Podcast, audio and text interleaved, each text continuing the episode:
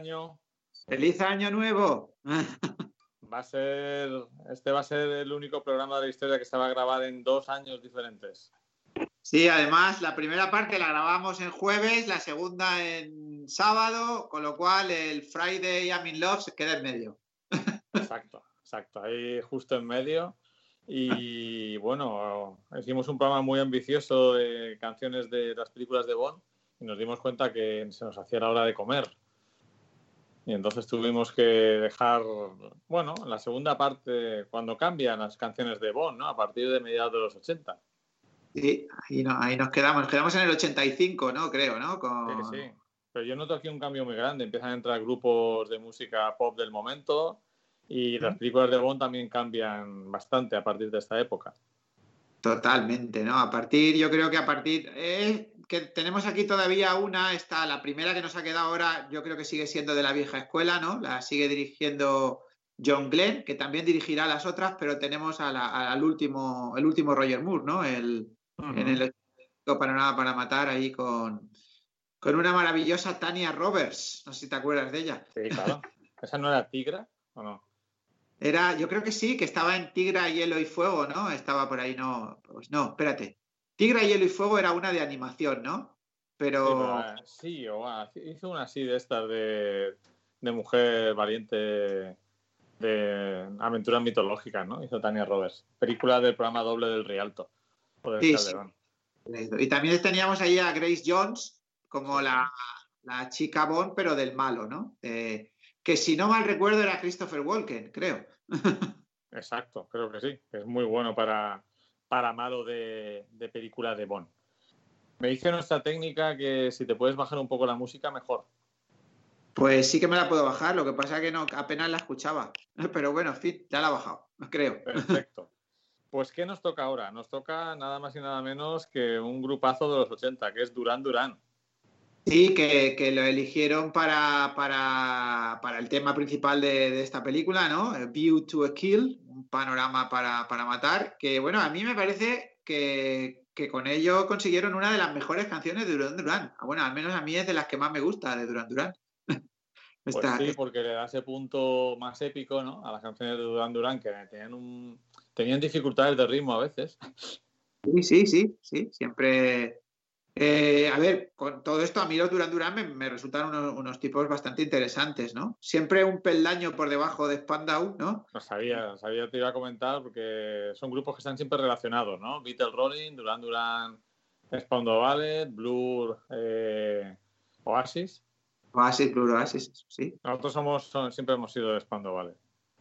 Totalmente, sí. Bueno, aunque yo. En esta corriente de New Romantics éramos de Spando, ¿vale?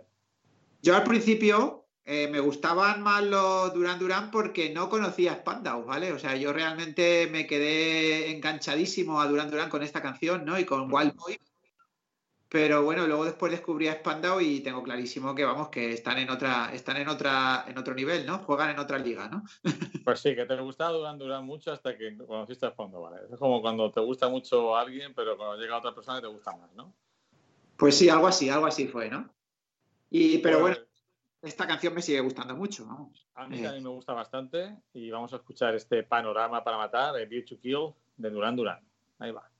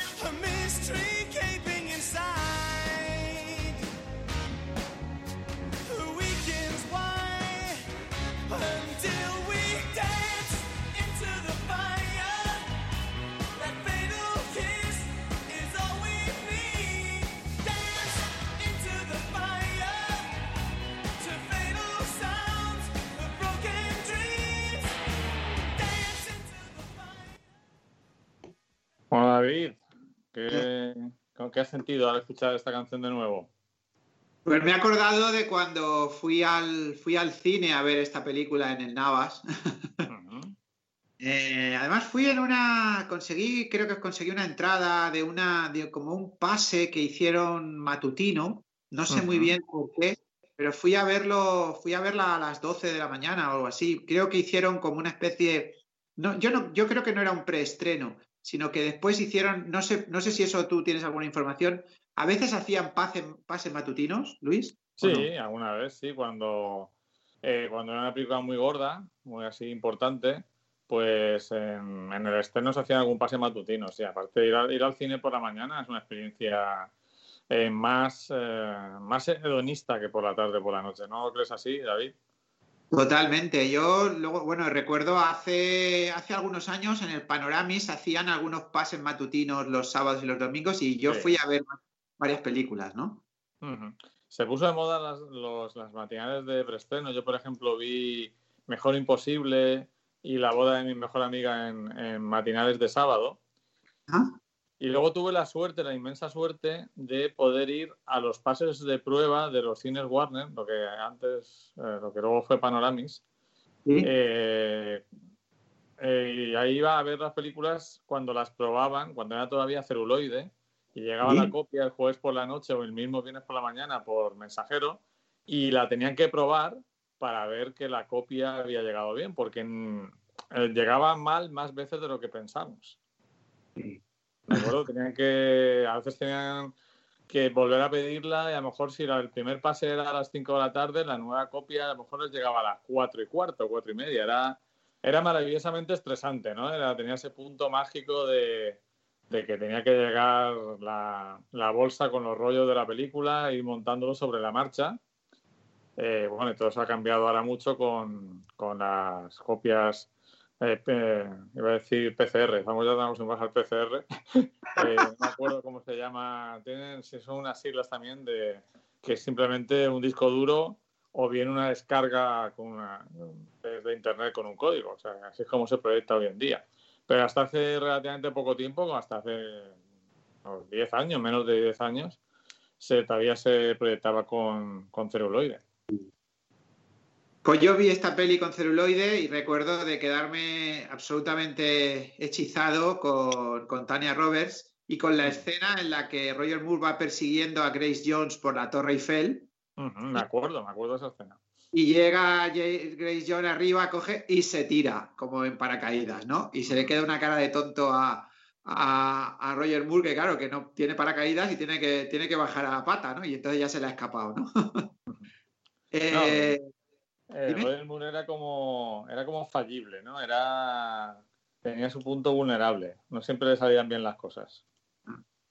Bueno, es una peli que, bien, es, el final de, de, Moore, ¿no? Yo creo que está un poquito mayorcito ya aquí para hacer este, este papel. De hecho, hubo ahí un rollo que no, él no lo tenía muy claro y tal igual, pero al final, como tenía firmado y tal, la, la, rodó, ¿no? Y y bueno, pues eh, el fin de una era, ¿no? El fin, el fin, de, el fin de, un, de un James Bond que yo más considero setentero que ochentero, ¿eh? Aunque estamos en el año 85, ¿vale? O sea. Sí, pero yo soy de la teoría de que, por ejemplo, en el cine los 80 empiezan, están empezando, hay películas del 80 que ya son de los 80, pero hay muchas películas hasta el año 83-84 que son de los 70, fueron concebidas en los 70, incluso en el look tienen ese punto, ¿no? O sea, las décadas empiezan cuando empiezan, ¿no? Eh, no empiezan por el calendario, sino el cambio estético se va produciendo. Por ejemplo, en los 90 yo creo que una película fundamental es El silencio de los corderos. Que de 92, ¿no? Creo que era, ¿no? Igual que Matrix también inicia el siglo XXI, ¿no? Un poquito. Bien, para mí me parece una peli, bueno, pues la, típica de, de, James Bond, eh, eso, más setentera que ochentera, entretenida y que para mí yo le guardo un, le tengo cariño especial porque fue, porque fue la primera que, de, Bond. Y bueno, eh, pues eso, irregular y como siempre, como casi siempre suele ocurrir en Bond, salvo en la que me amó. esa es perfecta. A mí, me, encanta esa peli. ¿eh? La, vi hace dos o tres años, la espía que me amó y me lo pasé genial. Pero bueno, me lo paso muy bien. Y luego también creo que tiene, tiene, esta tiene unas escenas con un dirigible en el Golden Gate, creo, en San Francisco, al final de la peli, ¿no? Con las empresas estas de Christopher Walken y tal. Pero bueno, muy, muy, muy bien, ¿no? Y bueno, y, el tema me parece una maravilla. Me parece que está medio compuesto también por John Barry y por los chicos de los, los amigos de Simón Le Bon, ¿no? Y Andy Taylor de compañía. Y bueno. Tipos, tipos muy guapos, David. Dime que unos tipos muy guapos, sí, sí. tipos muy guapos. y, nada, bueno, eh, estamos también ahí justo, yo creo, bueno, luego fue muy curioso que los no incluyeron la canción en el, en el disco que sacaron después los esto, el Notorious este del, del 86. Notorious de, de, Duran Duran, y no incluyeron la canción, ¿no? Me acuerdo que es una canción que a mí me costó conseguir, porque yo Recuerdo haberla grabado incluso de la tele y tal, cuando echaban el, el vídeo. ¿Pero sabes si no la incluyeron porque no quisieron o por problemas de derechos con la discográfica de las canciones de Bond? Pues yo creo que es porque no quisieron. Porque, vamos, bueno, ahora vamos a contar lo que pasó dos años después, ¿no? En el 87 se estrena la... Ahí quería llegar yo, David, porque me imagino que fue un momento de amplia felicidad para ti, porque hubo ahí un, un encuentro entre dos amores tuyos, o sea, James Bond y ¿qué sentiste cuando, cuando descubriste, te enteraste que la nueva canción de la película, de la nueva película de Bonnie iba a ser realizada, cantada e interpretada por nuestros queridos amigos noruegos? Pues vamos a ver, te, voy a te voy a aquí voy a contar cosas de mi vida, ¿no? En el 87 yo no era fan de Aja. Vamos a ver, yo había conocido a Aja en el 85 con su Take On Me, que me gustaba, pero no era como no estaba yo súper flipado por ellos, ¿no? Me parecían pues el clásico mm, grupo, una voice band, ¿no? Porque también eran mm. muy guapos ellos, ¿no? ¿Quiénes son más guapos, David? ¿Durán Durán o Aja? Eh, yo creo que son Durán Durán, pero, pero bueno, pero a mí me gustan más Aja, ¿no? Bueno, creo, vamos a ver, el tema de, de Aja es que el guapo es uno, que es Morten. Los otros dos no son muy guapos. En, en Durán Durán eran, eran todos guapísimos, ¿no? Yo creo, ¿no? Esa es la diferencia, ¿eh? La verdad es que sí. Y bueno, pues nada, eh, yo recuerdo aquel verano del 87, claro, yo tenía tres años o cuatro, ¿no? Exacto. Pero lo recuerdas. Por eso no eres muy fan de, de Aja, porque claro, te costaba un poco conectar con, con ese mundo. Recuerdo que había empezado a, me gustaban, ¿no? O sea, eh, ya pasé a un punto en el 87 donde ya había escuchado algunas canciones, escuché la primera canción del, segundo disco de Aja que no me gustó mucho, que es el Cry Wolf, ese, ¿te acuerdas? Sí, sí. Pero yo estaba ahí un poco, pues como que no, pues no sé, no, estaba, pues era un, grupo interesante, pero que no, a mí no me captaba al 100%, ¿no? Recuerdo una experiencia que ya contaré más adelante, porque, bueno, como dejábamos de seguir hablando, con una experiencia de toque amoroso que me relacionaba con ellos, ¿no? Con una chica que estaba flipada con ellos, ¿no? Entonces, donde empecé yo a, sentir como un poquito más de atracción, un poquito más en serio de ellos, porque ella me empezaba a hablar de que tenían otras canciones que molaban más y tal y cual, ¿no? Sí, la, eh, persona que te descubre el auténtico grupo, no el, de los singles. Eso, ¿no? Y entonces la, luego entonces aparece esta canción que me parece una maravilla. Yo en principio no sé qué es de James Bond, ¿sabes? O sea, yo escucho la canción y digo, ¡oye, qué bien suena esto, ¿no? La canción más guay, pero no, o sea, que no, no, no, no te llegó toda la información a la vez. No me llegó, ¿no? Porque en aquellos tiempos la radio era un poco así. Y luego después se estrena la película justo cuando yo estoy de viaje. Y de hecho la veo en un país extranjero, creo que fue en Suiza, en Berna, veo el cartel. Puedo ver la película, claro, porque está en francés y yo no me entero de francés y tal y cual, ¿no? Y cuando vuelvo a España, pues la película fue un fracaso y ya no está en cartel. ¿sabes? O sea, que fracasó la película en España, ¿no? Bueno, en todo el mundo a lo mejor. Claro, yo creo que en todo el mundo. Es la primera película de Timothy Dalton, la, la primera y la, la, primera de las dos únicas que ¿Tú qué opinas de Timothy Dalton como Bond? Pues vamos a ver, sinceramente opino que no está al nivel de Roger Moore, eso es, y que bueno, yo eh, tampoco al de Sin Connery, ¿no? A mí me parece que, bueno, que, lo podemos mezclar con Josh Lazenby, ¿sabes? Ahí podemos poner. Y bueno, la película, años después la vi y es una película muy, muy eh, difícil de seguir, ¿vale? Mm. Ahí es donde yo creo que pega el cambio, ¿no? Donde empieza, empezamos a hacer un guion como muy elaborado, muy, muy... Intentamos darle como una visión así como mucho más profunda a lo que es el tema del espionaje y demás.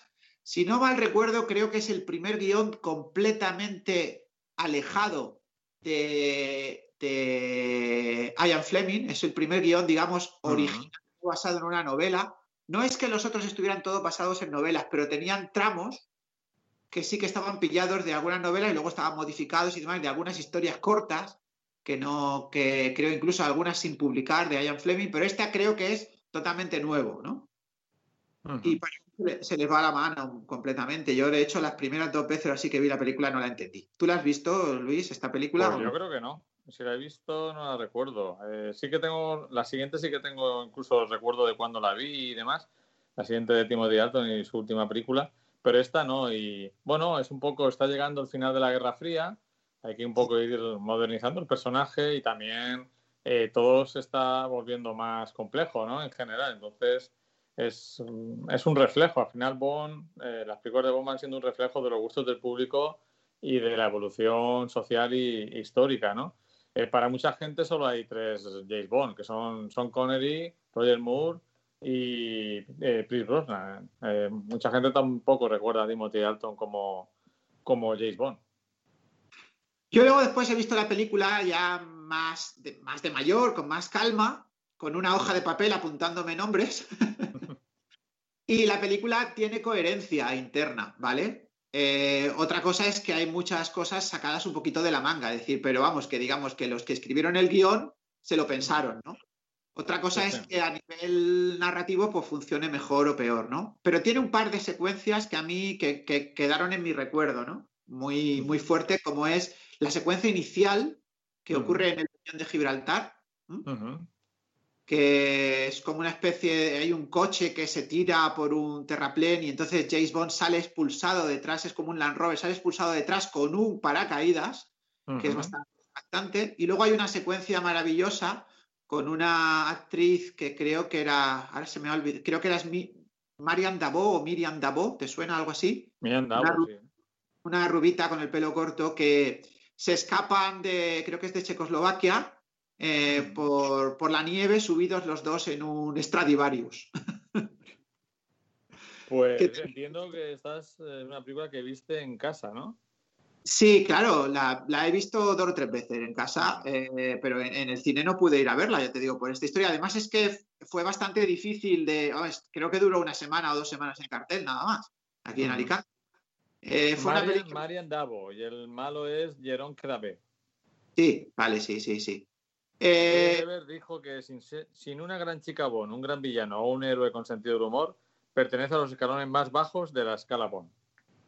Sí, la, masacraron, ¿no? Pero bueno, yo, la, canción me parece una maravilla, que luego sí los Aja incluyeron en el disco que sacaron un año después, en su tercer disco, Stay on This Road, que vamos, que yo me compré y bueno, pues tuve una, una sorpresa que el primer corte de la cara B es The Living Daylights, que sí que, que incluyeron. El título en sí también es un poco extraño, ¿no? The Living Daylights, es el título de la canción y de la película. Aquí, aquí la llamaron 007 Alta Tensión. Sí, no, no, sabemos cómo traducir esto. Alta tensión. Eh, The Living Daylights es algo así como las luces del día, Daylight es la luz del día, como muy vívida. Viviente es la traducción, pero vamos, vívida, que es brillante. Las luces del día algo así, ¿no? Que no parece un título de Bond, sino de una película que gana el Festival de Cannes. Sí, totalmente, ¿no? Y, pero bueno, eh, está muy bien la letra de la canción, que la compuso a, a, dos, bueno, a, dos manos, A cuatro manos la compusieron Paul, Paul, eh, Paul Wakatar, Savoy y John Barry, ¿vale? Eh, la música se nota que tiene un toque a Bond total. Y bueno, pues la letra me encanta, dice algo así como The living is in the way we die, ¿no? La vida está en la forma en la que morimos. Como, pues eso, hay que vivir al máximo, ¿no? Eh, es un poquito lo, que quiere transmitir un poquito la, canción y, la película, ¿no? Es una película peculiar, Luis. Yo eh, la tengo como grabada eh, conmigo, ¿no? no diría que es, que es buena, porque ya te digo que es muy, es muy difícil, el guion es muy difícil de seguir. Hay muchos, muchas idas y venidas, lo cual no suele ser muy habitual en, Bond. ¿eh? Sí, las películas de Bond son más bien sencillas, ¿no? sobre todo las anteriores a esta, en la época clásica, son bastante más o menos fáciles de seguir. Me están llamando por teléfono, pero lo dejo sonar, ¿vale? y yo pongo la canción, ¿vale? Venga, pon Daylights con Aja.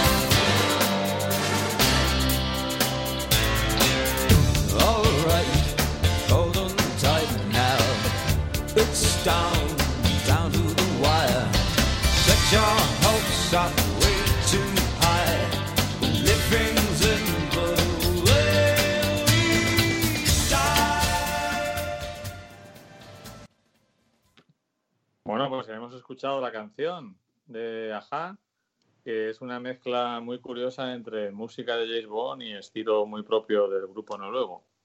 Sí, sí, a mí me parece que llegaron a la conjunción perfecta entre Paul y, John Barry, ¿no? Eh, lo, curioso de esto fue, Luis, que, era la, bueno, no era la primera vez, porque habíamos tenido ya cantantes eh, norteamericanos, es decir, siempre normalmente elegían cantantes ingleses para la, para la banda sonora de, de, las películas de James Bond, pero aquí eligen a un grupo noruego. Eh, para vernos un poquito la, magnitud del éxito que habían tenido Aja. Es, es, algo muy extraño, la verdad, porque su segundo disco eh, no triunfa mucho, aunque a mí me parece magistral. Después, cuando años después lo, lo conseguí escuchar entero, ¿no? Pero aún así, en este tercer disco, el, impacto de Take On Me fue tan grande dos años antes que deciden darle, darle la, posibilidad de, escribir este disco, de escribir esta canción, ¿no? Para, para James Bond. Es una apuesta arriesgada para mí, fue una apuesta arriesgada que, no le salió mal, evidentemente. Hay que decir que, no sé si ahora, pero generalmente el elegido para hacer la canción, el elegido o la elegida para hacer la canción de Bond en, cada momento suele ser alguien que está, eh, como decía aquella, en el candelabro, ¿no? Totalmente, tiene que estar a, lo bestia, ¿no? O sea, Duran Duran estaba Wild Boys es del 84, ¿no? Entonces, claro, en el 85 es normal que le dejen grabar a View to Kill, ¿no? Pero, y esta gente, claro, en el 85 habían tenido el éxito total de Take On Me, pues dos años después, venga, ¿no? Pero son noruegos, ¿vale? Y su segundo disco, el disco del 86, el Scandal Days, había sido un relativo fracaso, en, al menos en, países eh, de Europa, ¿no? En, Inglaterra creo que funcionó mejor, ¿no? Y por eso quizá a lo mejor se lo dejaron, ¿no? Pero a mí me parece una, maravilla, ¿no? Que, se lo, que lo dejaran también. Pues eso, claro, Aja es, es el espaldarazo definitivo, ¿no? Ya estamos hablando de que ya no son solo un grupo de, una banda de, una voice band, ¿no? Son grupo que ha hecho la banda sonora de una película de James Bond. La mala suerte fue que la película fue un fracaso. Eso, Estoy aquí viendo los datos de espectadores de las películas de Bond. Eh, la primera tuvo 4.200.000, de, la, de la, que más tiene. Y por ejemplo, eh, alta tensión tiene solo un millón. No sé si son, me imagino que sean datos de España. Y licencia para matar aún tiene menos. Claro. 958.000. Y luego de las últimas, la que más taquilla ha tenido con diferencia de espectadores es Muere otro día, con 2 millones. Ya, porque ahí, ahora llegaremos ahí, ahí fue un poco, claro, el, eh, ahí hubo una expectación tremenda porque parte de la película se rodó en Cádiz. Sí.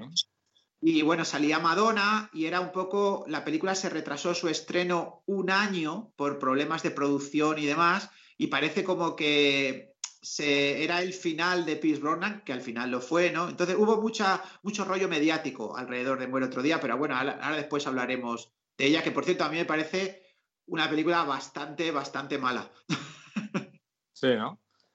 Sí, de las últimas, bueno, de, de, de Brosnan la, la, peor con diferencia. Sí, porque luego vienen las de Daniel Craig que son mucho peores, ¿no? Bueno, sí, sí. Bueno, a ver, tienen, otro rollo. Luego, luego hablaremos un poquito. son películas que están concebidas desde otro punto de vista para mí, pero Muere otro día es la última, eh, la última de los 90 para mí. La última peli de J. Pond de los 90, aunque creo que es del 2002, ¿no? Sí, 2002, pero es una peli noventera todavía lo que comentábamos antes. Bueno, pues llegamos al año 89. Esta peli la vimos tú y yo juntos en el cine.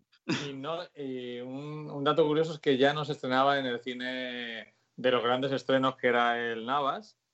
Sino que fue al ideal. ideal, si te acuerdas. Que era un cine gigante, pero de otro, de otro, de otro tipo. Era un antiguo teatro que todavía está, todavía está en pie, aunque no se sabe muy bien qué va a pasar con él. Y sí que la vimos, y yo la recuerdo en verano, ¿puede ser? Sí, fue en verano, fue el verano, del 80. ya no se estrenaba ahí tanto en Navidad y tal, sino en verano. Y bueno, creo que la vimos tú y yo, pero más gente, ¿no? Creo algún colega mío del colegio puede ser, recuerdo más gente. Y, yo creo que éramos, éramos cuatro o cinco, sí, yo creo. Eh, unos, mozalbetes ah. de la época. Y, y la película, la película, eh, yo tengo el recuerdo de, una escena que en aquel momento, sobre todo a nuestros acompañantes, a nosotros también les pareció muy ridícula, que es el caballito que hace con el, camión. Sí, sí. ¿Te acuerdas? Que coge el volante y, como si fuera una motor, levanta el camión, ¿no? Sí, sí, me acuerdo, me acuerdo. ¿Qué te parece ese momento? Ese momento a ver, Luis, Licencia para Matar es una peli muy fallida, ¿no? Eh, intentan ahí, estamos en el 89, estamos a... ¿Ese vimos también Tiro Mortal? Tú sí, yo la vi, yo no la vi. Yo me acuerdo que tú la viste, pero yo, yo no, yo la, yo la he visto, yo Tiro Mortal la he visto por primera vez hace unos cinco años o así, que por cierto me gusta. 19 de julio del 89, Licencia para matar. Pues yo creo que fuimos al miércoles siguiente a verla. Eh, no sé si mi amigo Iñaki también vino con nosotros a verla, ¿puede ser? Es posible, es posible. posible porque ahí hacemos, hacemos mezclas ahí. a ver, Luis, es una peli mala, ¿vale? Yo creo que está desarrollado un poco a raíz del éxito de Miami Vice, ¿vale? De Miami. Tiene ese toque de telefilm, de explosiones, de malos muy malos y así como y James Bond como muy en plan, a ver, todo el glamour que teníamos en películas anteriores, aquí, aquí desaparece, ¿no? Pero de forma intencionada, yo creo, ¿no?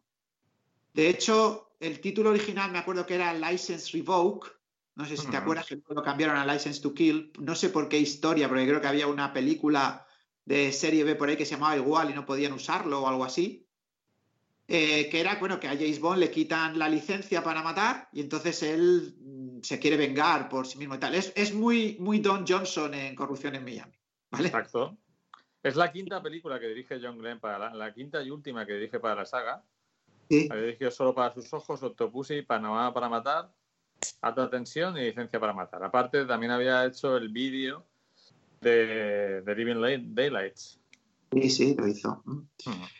eh, yo qué sé, es una peli desubicada, Luis. James Bond está buscando su sitio en ese finales de los 80 donde el, héroe de acción ya no tiene glamour, ¿no? Es Schwarzenegger, es, es incluso Steven Seagal ya ha estrenado alguna mm. película, ¿no? Stallone, tal. es algo así como más. Jean-Claude Van Damme. Jean-Claude Van Damme, es algo más físico, ¿no? Entonces aquí lo intentan y evidentemente eh, ni el actor, ni el guion, ni la dirección, ni nada funciona, ¿no? A mí yo recuerdo que la película me resultó divertida, porque ya sabes que yo en aquel momento lo que quería ver era acción y, punto, pelota, ¿no? y, pero bueno, con el paso del tiempo no la he vuelto a ver, pero supongo que habrá envejecido peor incluso, ¿no? Porque no tiene nada, no tiene nada digno de, de, mención. en Final Infinity, eh, la anterior tenía un 5,5 y esta tiene un 5,4, o sea que está ahí... Y la, chica One es una, me imagino que sea una tal Talisa Soto, hay dos, ¿no? Está la, está la, que es medio, medio así, medio oriental, y luego una chica alta con el pelo corto. Y encima, atención, que sale Benicio del Toro, ¿eh? que seguramente saldrá de malo. Sí, claro, es, el malo, claro, sí, sí. Mm. Eh, no sé si llega a ser el malo, creo que es el malo malo, ¿eh? Creo, no, no, es, no es ni siquiera el esbirro del malo, es el malo. Benicio, del Toro también me lo encontré, creo que me mola un montón encontrarte actores conocidos cuando empezaban. Me lo encontré también en Sin Miedo a la Vida, la película de Peter Weir, haciendo del novio de Rosy Pérez. Rosy Pérez, sí. Eh, Benicio, está ahí Benicio. No sé, Luis, es una peli que, bueno, que por nostalgia creo que si la pillo en televisión la volvería a ver, ¿no? Pero, bueno, pues es que tuvo muy mala suerte Timothy Dalton. Eh, yo creo que el, problema de estas dos pelis no es solo él, que él tampoco, eh, tampoco es que sea un tipo que tenga carisma así especial, ¿no? pero yo creo que el problema son los dos guiones y las dos concepciones de, las pelis. Es que la otra le salió, la otra era muy compleja, le salió mal y esta intentaron hacerla como muy, muy simple. Muy física, muy directa.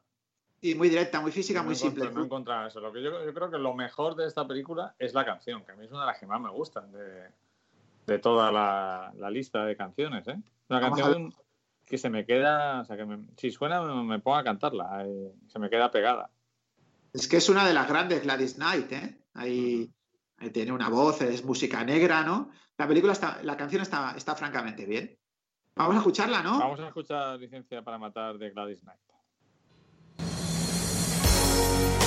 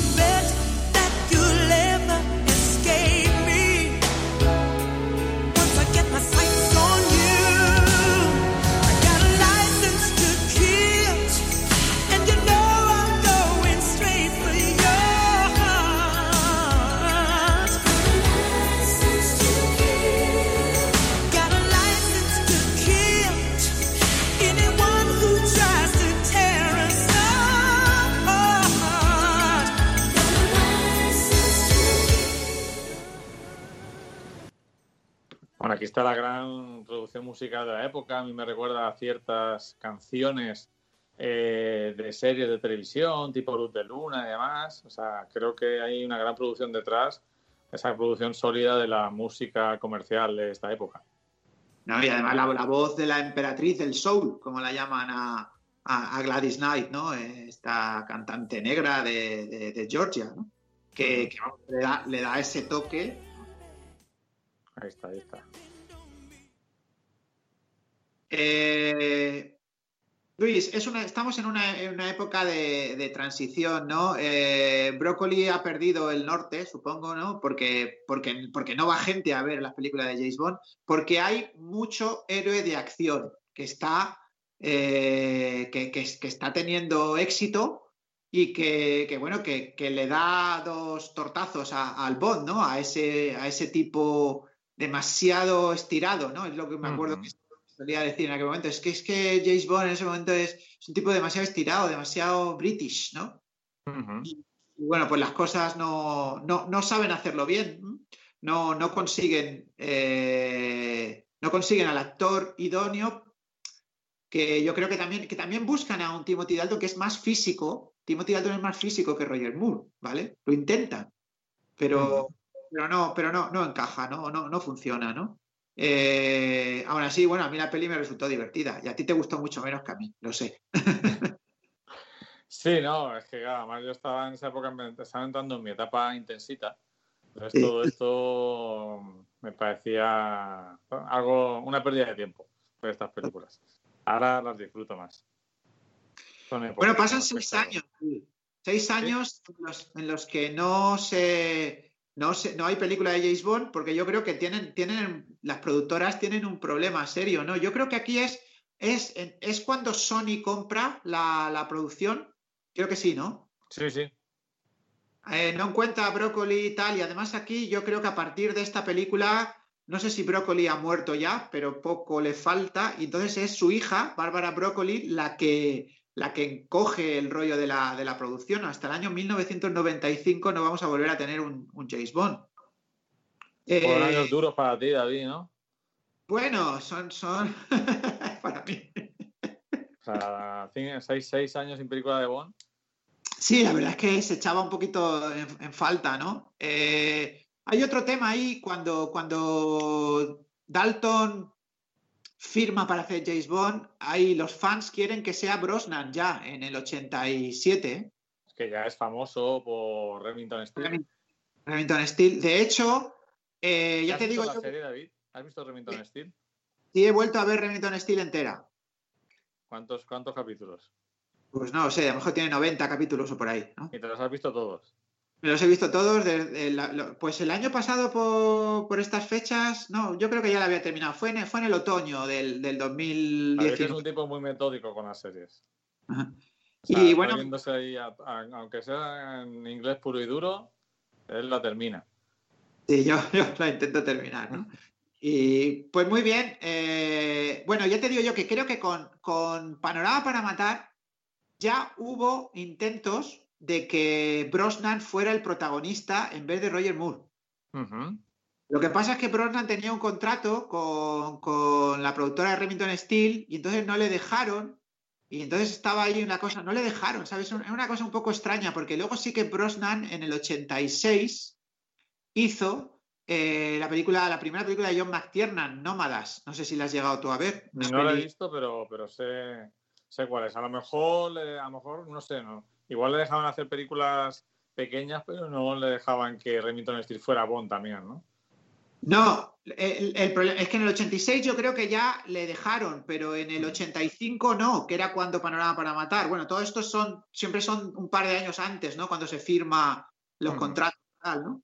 Y entonces ya eh, engancharon a, Porque yo creo que la producción de alta tensión ya estaba ya estaba empezando a desarrollarse antes de fichar a Timothy Dalton, ¿sabes? Entonces, claro, tuvo que firmar por dos, entonces ya en la siguiente ya lo tuvo que hacer, lo tuvo que hacer él, ¿no? En el, licencia para matar. Bornan andaba completamente perdido en esa época.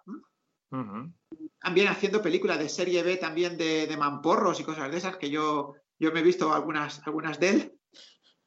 Y bueno, pues al final tuvieron que pasar seis años hasta que llegaron a un acuerdo, firmaron y bueno, pero firmaron por, tres películas, creo que son las, las tres que hicieron, que luego la, lo ampliaron a una más, que es esa de la que hemos hablado antes, la del 2002, que me parece que no la tuvieron que ampliar, pero bueno, Brosnan también andaba fatal, supongo, de pasta y, bueno, pues, pues firmó, ¿no?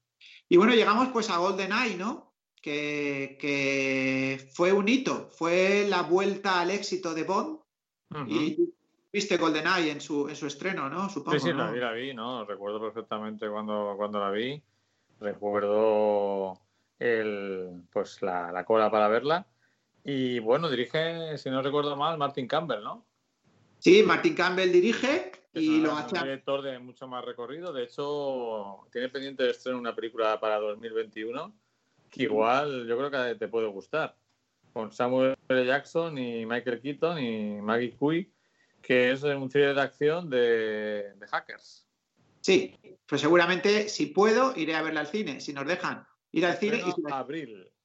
y si la estrenan. Hmm. Eh, a mí GoldenEye me parece el, el punto perfecto de, Vamos a ver, hacen un, un restyle de todo, ¿no? Y, creo que les funciona bastante bien en todos los aspectos. Eh, vuelve, e, empieza a ser espectacular, muy espectacular. Yo la recuerdo como una, película tremendamente espectacular con, con esas escenas finales en el telescopio de Arecibo en Puerto Rico. Ya tiene un BMW, ya no tiene un, Austin Martin. Se va haciendo más internacional y aparte yo creo que se dan cuenta de que no pueden competir con las películas de Mamporros y que tienen que hacer eh, una modernización del glamour de Bond. Sí, y bueno, creo que creo que Brosnan está, está perfecto, ¿no? A mí, a mí no es la que más me gusta de Brosnan, que luego, la, luego hablaremos de ella, pero me parece que es quizás la más espectacular de la, de la etapa Brosnan, ¿no? Es como un, un reboot Mm, bueno, ¿vale? Yo que no soy muy amante de los reboots, pero creo que, creo que funcionan muy bien. Me parece que GoldenEye vuelve, vuelven a rescatar en parte esos, esas idas y venidas en el guion de, de alta tensión, pero más sencillas, ¿vale? es una película compleja, ocurren muchas cosas, pero es fácil de entender, supongo también porque Campbell sabe dirigirla bien. Es compleja, pero no complicada. Eso, ¿vale? Es, lo que le pasa a nuestro amigo Nolan. Las películas no son complejas, son complicadas. Eso. Y, bueno, pues tiene, bueno, esas escenas de. Yo me acuerdo que se, tira, es cuando se tira de un, de un, avión, ¿no? Se tira en paracaídas y se encoge un avión, ¿no? Ese es el principio, ¿no? Y la verdad es que yo volví a reconectar con Bond. Yo creo que todos volvimos, eh, Luis, ¿no? Está, está también Isabela es corrupto, ¿no? La, chica Bon, ¿no? Que bueno, y la mala no me acuerdo de quién era, pero también era alguien bastante. ahora no me acuerdo quién es la mala. A mí me gusta mucho el título, me gusta mucho el título porque recupera un poco el tipo de títulos también de, de Bond, ¿no? Algo así, por GoldenEye, ¿no? La mala creo que es Funke Jansen. Ah, sí, eso, sí, sí, sí. Eh, el, malo, zombie. Ajá, sí. El título, Luis, creo que sí que está extraído de algún, de algún, eh, hace referencia a alguna cosa de la que habla alguna novela de Ian Fleming, ¿vale? Lo que pasa es que no tiene nada que ver con lo que luego es el guion de la película. Creo que esto es un dispositivo de control de satélites o no sé qué historia, ¿no? Y creo que en alguna novela o en alguna historia corta de Ian Fleming se habla de una cosa llamada GoldenEye que no es nada relacionado con, lo que luego es en la película, ¿no? Pero sí, por eso el título lo, lo cogen de ahí. Y la canción, pues eligen a, a, la grande, ¿no? A la grande Tina, ¿no? Sí, porque yo creo que, bueno, aquí voy a, encadenar varias cantantes femeninas. Antes fue Gladys Knight y ahora Tina Turner. En la siguiente también tendremos una cantante femenina. Y vamos a escuchar GoldenEye. Vamos a recordarla. Vamos allá.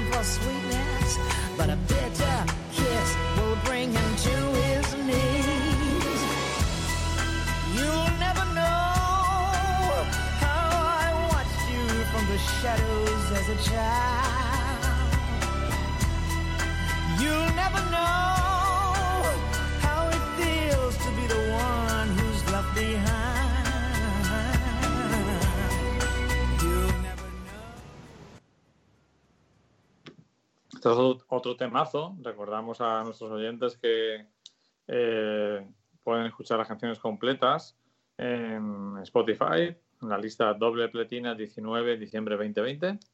Y yo creo que este es un otro tema muy, muy chulo. Chulo.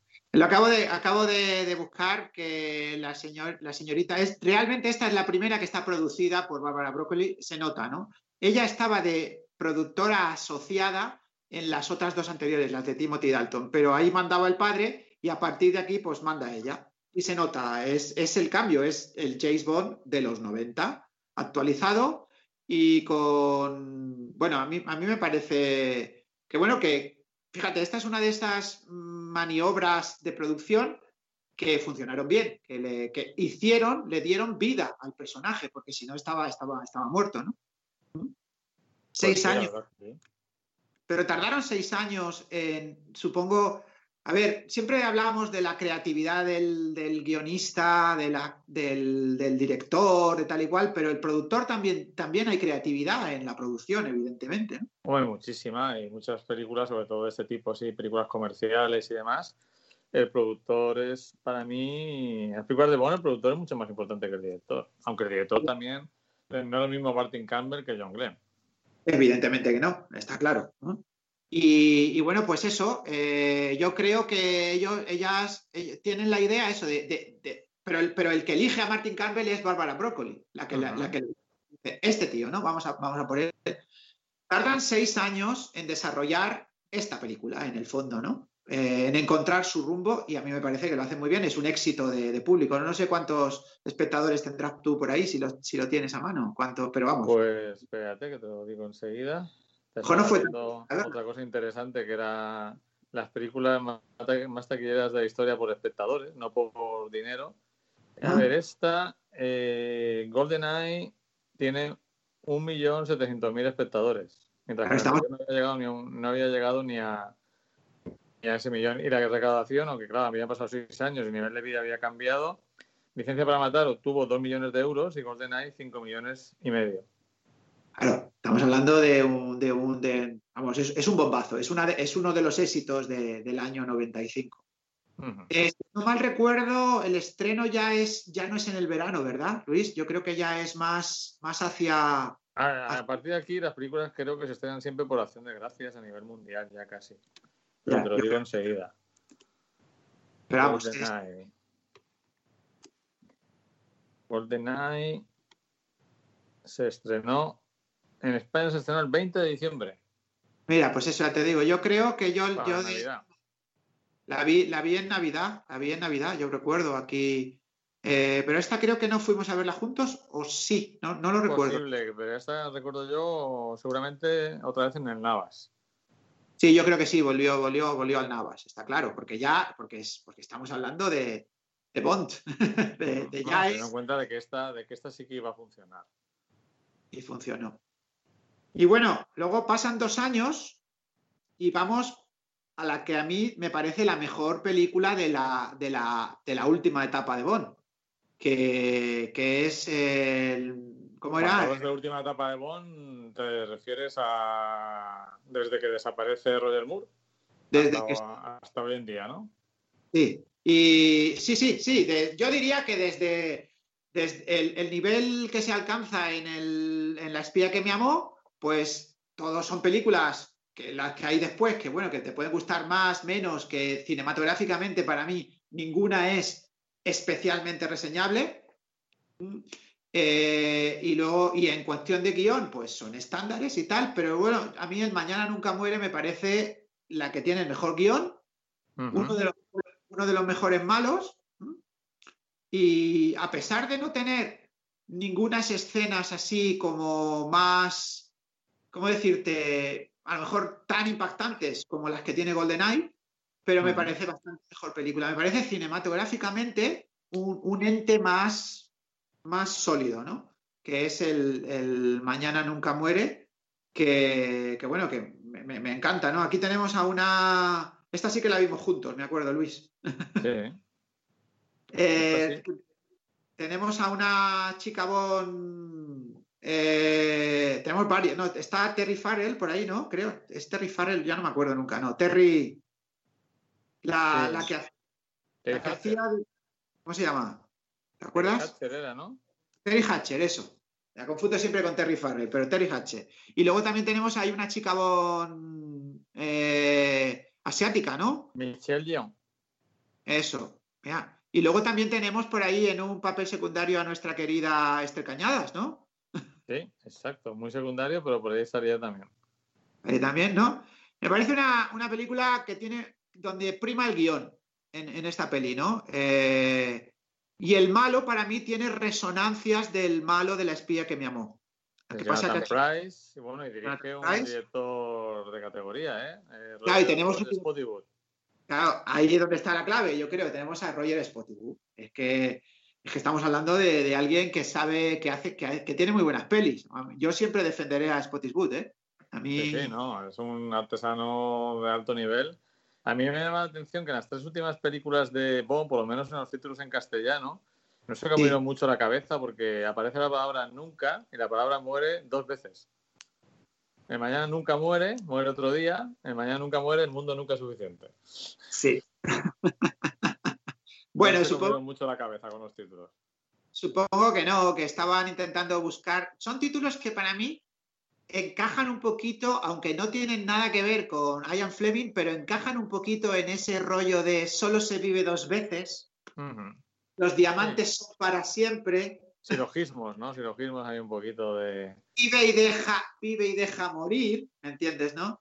Tienen ese toque, ¿no? Solo para sus ojos, esos. Eh, vamos a utilizar adverbios de tiempo, ¿no? Y bueno, pues encajan un poquito con, el ah, esquema. son, titulacos, ¿eh? Mañana, nunca muere, muere otro día, el mundo nunca es suficiente. Son títulos que, o sea, muy chulos.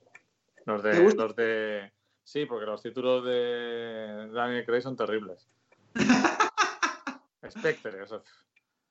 ¿Cuánto unos solas? ¿Qué te iba a decir? No sé ni lo que significa eso. Quantum of Solas sí que está extraído, es un título que vuelve a estar extraído de un relato corto de Bond, pero que no tiene nada que ver con la película. Quantum of Solas es un poco de paz, un poco de sosiego, un poco de... De solaz. De, solas es sosiego, descanso. Y Quantum es un, poco, ¿no? Una cantidad.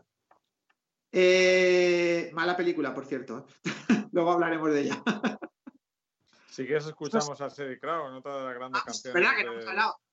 Sherry Crow está muy de moda con su All I Wanna Do, ¿no? Es eh, la que. Y, le, dan. No es la típica. Eh, el típico, la típico cantante que yo elegiría para una peli de James Bond, pero me funciona muy bien en, este, en este tema. Pues sí, yo creo que funciona bastante bien y suena a canción de Bond, pero con la personalidad de Sherry Crow. Vamos allá, canción del 97.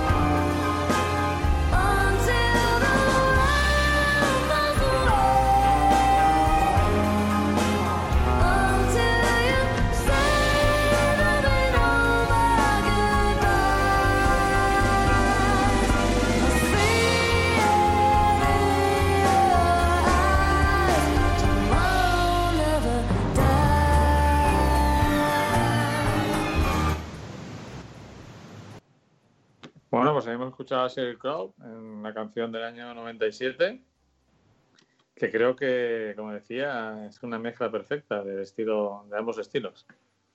Yo creo que eh, en especial en estas dos películas, lo que las dos primeras de Brosnan, hay mucha profesionalidad en todo, lo, en, todo, en todo lo relacionado con la película, tanto en la música como en la imagen, como en el guion, como en los actores, ¿no? A mí me, me sorprendió gratamente. ¿Qué opinas tú de, Tomorrow Never Dies? ¿Te, ¿Te, gusta? Yo la recuerdo como una película que, o sea, yo las películas de Bond eh, las veía, siempre las he visto como puro entretenimiento. No le busco nada más y de hecho me molesta si tienen eh, intentos vanos de profundidad.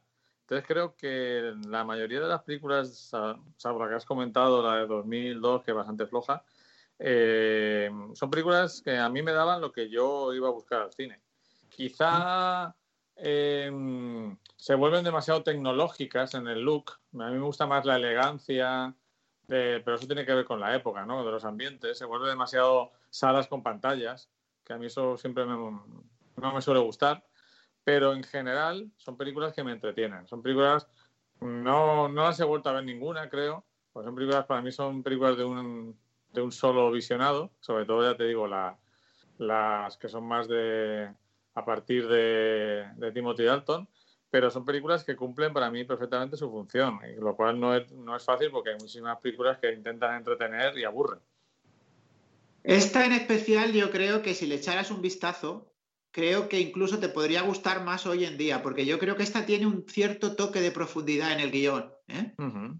El propio título del Mañana nunca muere hace como una especie de reflexión sobre que el tiempo siempre pasa y siempre vienen personas que te, que te van a superar en el futuro y situaciones que te van, que te van, que, que vamos, que tienes que ir cambiando, adaptándote al proceso de cambio, porque si no, eh, va, por si no desapareces, ¿no? Es decir, que, que el mañana siempre te gana, ¿no? está eh, claro, o sea, ese tema es un tema que va afectando a, cada persona conforme va cumpliendo años. Y bueno, yo tengo una carpeta con una carpeta con todas las películas de Bond, o sea que me la puedo, me la puedo poner fácilmente. Y nada, luego si al final del programa, si quieres, nos haces un top 5 de las cinco películas imprescindibles que tienen de Bond que tiene que ver cualquier persona que se, que se quiera iniciar en el personaje. Yo, yo recuerdo mm, que había, hubo críticas entre muchas personas que decían que era menos impactante, menos visual, era, era menos, menos que GoldenEye. Evidentemente es una peli que, claro, el impacto visual que nos provoca GoldenEye con, esa, con ese restyling en esta no lo tiene porque guarda, el mismo esquema, ¿no? Claro, porque ya lo has visto. Ya, has visto, lo has visto, ¿no? Esa modernización. Pero a mí me parece que en el, en el, tema guion es la mejor. Ya sabes que yo siempre peco de que voy al, voy al guion, ¿no? Bueno, cada uno, cada uno tiene, tiene su... Esto. El guion es de Blues Fernstein. Eh, que, no, que no sé ni quién es, ¿vale? Pero me parece, me parece, me parece un paso adelante, ¿no? Y una sorpresa más agradable para mí, ¿no? Eh, pasan otros dos años y vamos a la que para mí supone un, punto de inflexión hacia abajo, ¿no? Bueno, el Mañana Nunca Muere, yo creo que, no lo sé, Luis, pero creo que tuvo menos espectadores que GoldenEye, pero funcionó bastante bien. El Mañana Nunca Muere, pues te lo digo enseguida.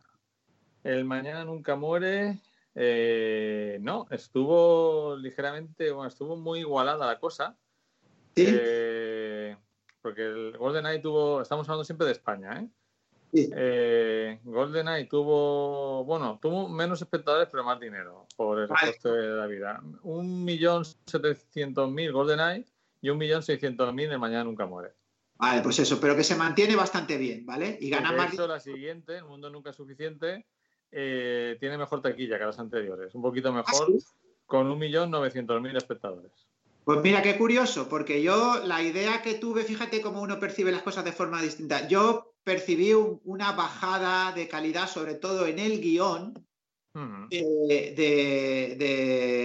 El Mundo Nunca es Suficiente, aunque, eh, y también en ciertos momentos de la película que me resultaron un pelín aburridos a nivel narrativo. No ten, en cuenta, ten en cuenta que esto, esto, claro, estos datos solo reflejan el que la gente fue a verla, no la. Deberían siempre ir acompañados de cuál fue la sensación de la gente al salir, ¿no? Claro. Porque que, que vaya mucha gente a ver una película no quiere decir que haya un número importante de esas personas que les gustara, ¿no? Igual hubo un punto fuerte de decepción, pero sí que supera en lo que es el dato objetivo de, pero el mundo espectadores, la supera. También es verdad, Luis, pero deberíamos ver los. Es que también el, problema, el tema es que el mundo nunca es suficiente. También tiene. Entiendo también que lo superara porque tiene unas escenas rodadas, rodadas en Bilbao. Entonces también se le dio mucha publicidad en España. Quizá a nivel mundial, los datos a nivel mundial no los tienes, claro, ¿no? Son más difíciles. no, o sea, es que esto ha salido en una página que se llama Tequilla España, que está muy bien, que he encontrado una lista maravillosa de las 100 películas eh, más vistas en, España por espectadores, que te destacaría, si quieres, como curiosidad, eh, ¿cuál dirías que es la película que más personas han ido a ver en España en toda la historia? No, no taquilla, porque el, claro, la taquilla es, no es un dato objetivo, porque cualquier película de hoy en día recauda más dinero porque es todo mucho más caro. Pero ¿cuál dirías que es la película más vista en toda la historia en España? O más, gente fue a ver. No lo sé, Doctor Cibago. ¿eh? Doctor Cibago está la quinta. Mira, pues no sé, lo que le Es más reciente, es una película del final de los 90. Pues Titanic, ¿no? Titanic, muy bien. Titanic tiene 11.200.000. La siguiente es bastante, no sorprendente, pero bastante triste, es 8 apellidos vascos. Madre mía. Con 9.300.000. Luego está Avatar, con 9.200.000. Luego está ET, con 7.700. Y luego está Doctor Cibago, con 7.200. Bueno, pues de las, de las de las viejas, claro, yo me he quedado ahí, fíjate cómo soy. Voy, Doctor Cibago. Es que yo sé que Doctor Cibago fue una.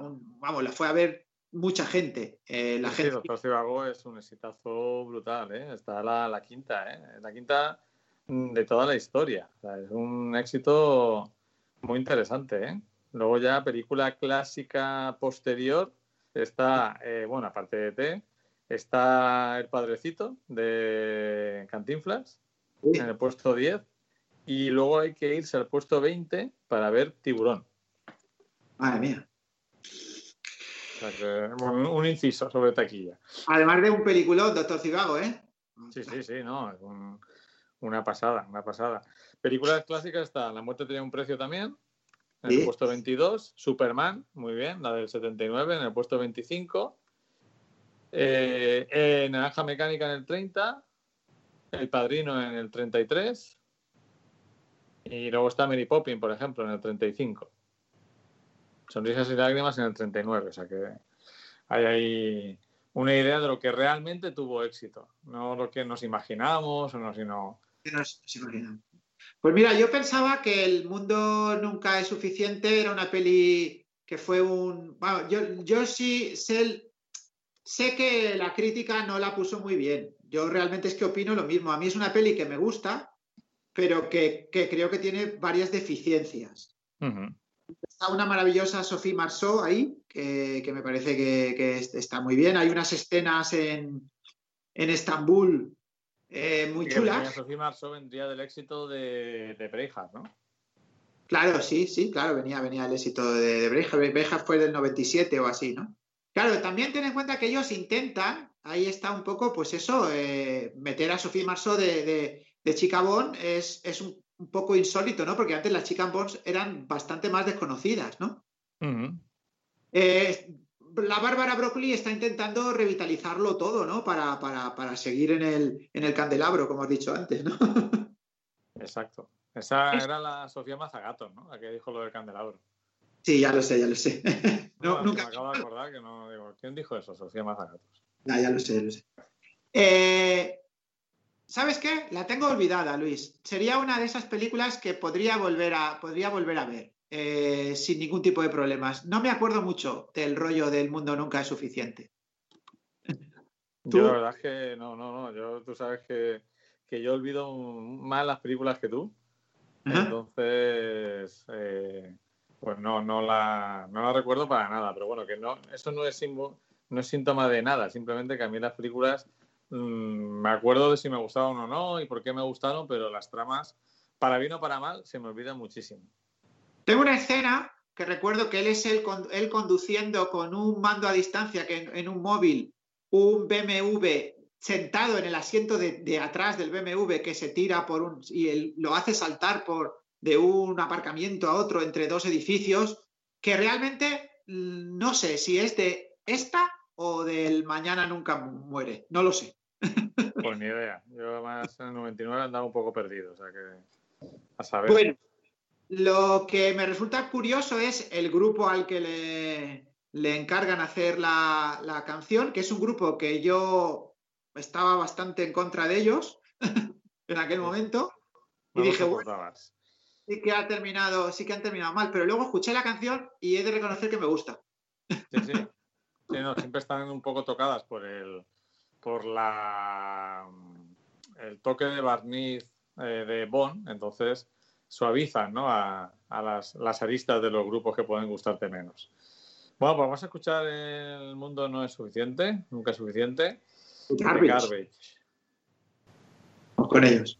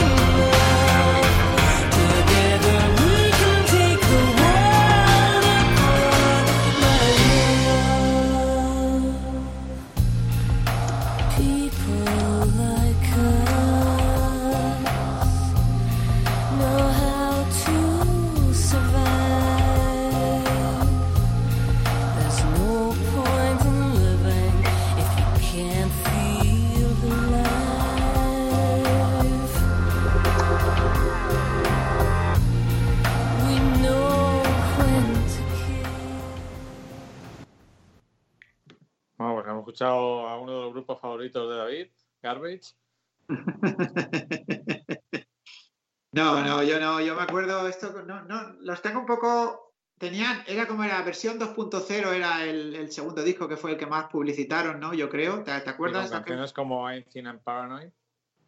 Sí, o sea, nada, no, yo no, nunca, nunca estuve, eh, nunca estuve por ellos, pero esta canción he de reconocer que, que me funciona muy bien y que me gusta y que me, que me parece perfecta para, para, una peli de James Bond, ¿no? Eh, es lo que tú dices. Se encaja, ¿no? Porque, sigue siendo una canción de Garbage en el fondo, ¿no? Pero, pero encaja con ese esquema, ¿no?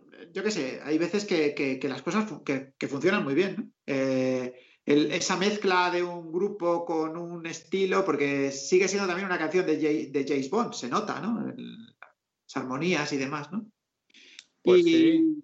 Hay que decir que la única película de Bond que está entre las 100 más taquilleras en España es eh, Doctor No. En la primera, ¿no? Claro. Hmm. Bueno, pues Luis, estamos ahí. Yo creo que aquí hay un, hay un problema, ¿no? Creo que la, aunque eh, tenga muchos espectadores y tal y cual, yo creo que la fórmula se está gastando un poco. Brosnan es consciente de ello y creo que él intenta no hacer ninguna otra peli más. Yo creo que había firmado por tres. es ampliable a una cuarta, creo. Entonces la cuarta él quiere rescindir el contrato, tal y cual, pero al final le pagan mucha pasta. Hay problemas de producción en la peli eh, y pasan tres años hasta que en el 2002 se estrena Muere otro día, dirigida por el neozelandés que no sé qué pintaba ahí dirigiendo el Lita Mahori. Lita Mahori que había hecho aquella de Once We Were Warriors, ¿no? Como era... Guerreros de, Antaño, que es una película interesante. Sí, yo la vi hace no mucho y me yo no la había visto en su momento y es una peli con momentos muy interesantes. También hizo la, Brigada del Sombrero, ¿no? También la hizo él. Esa es la, de Nick Nolte, ¿no? Mulholland eh, Falls. Sí. Era una peli policíaca, nostálgica. No estaba, no, estaba mal, no estaba mal. Creo que es un tío que tiene fuerza en la dirección, el Lita Majore.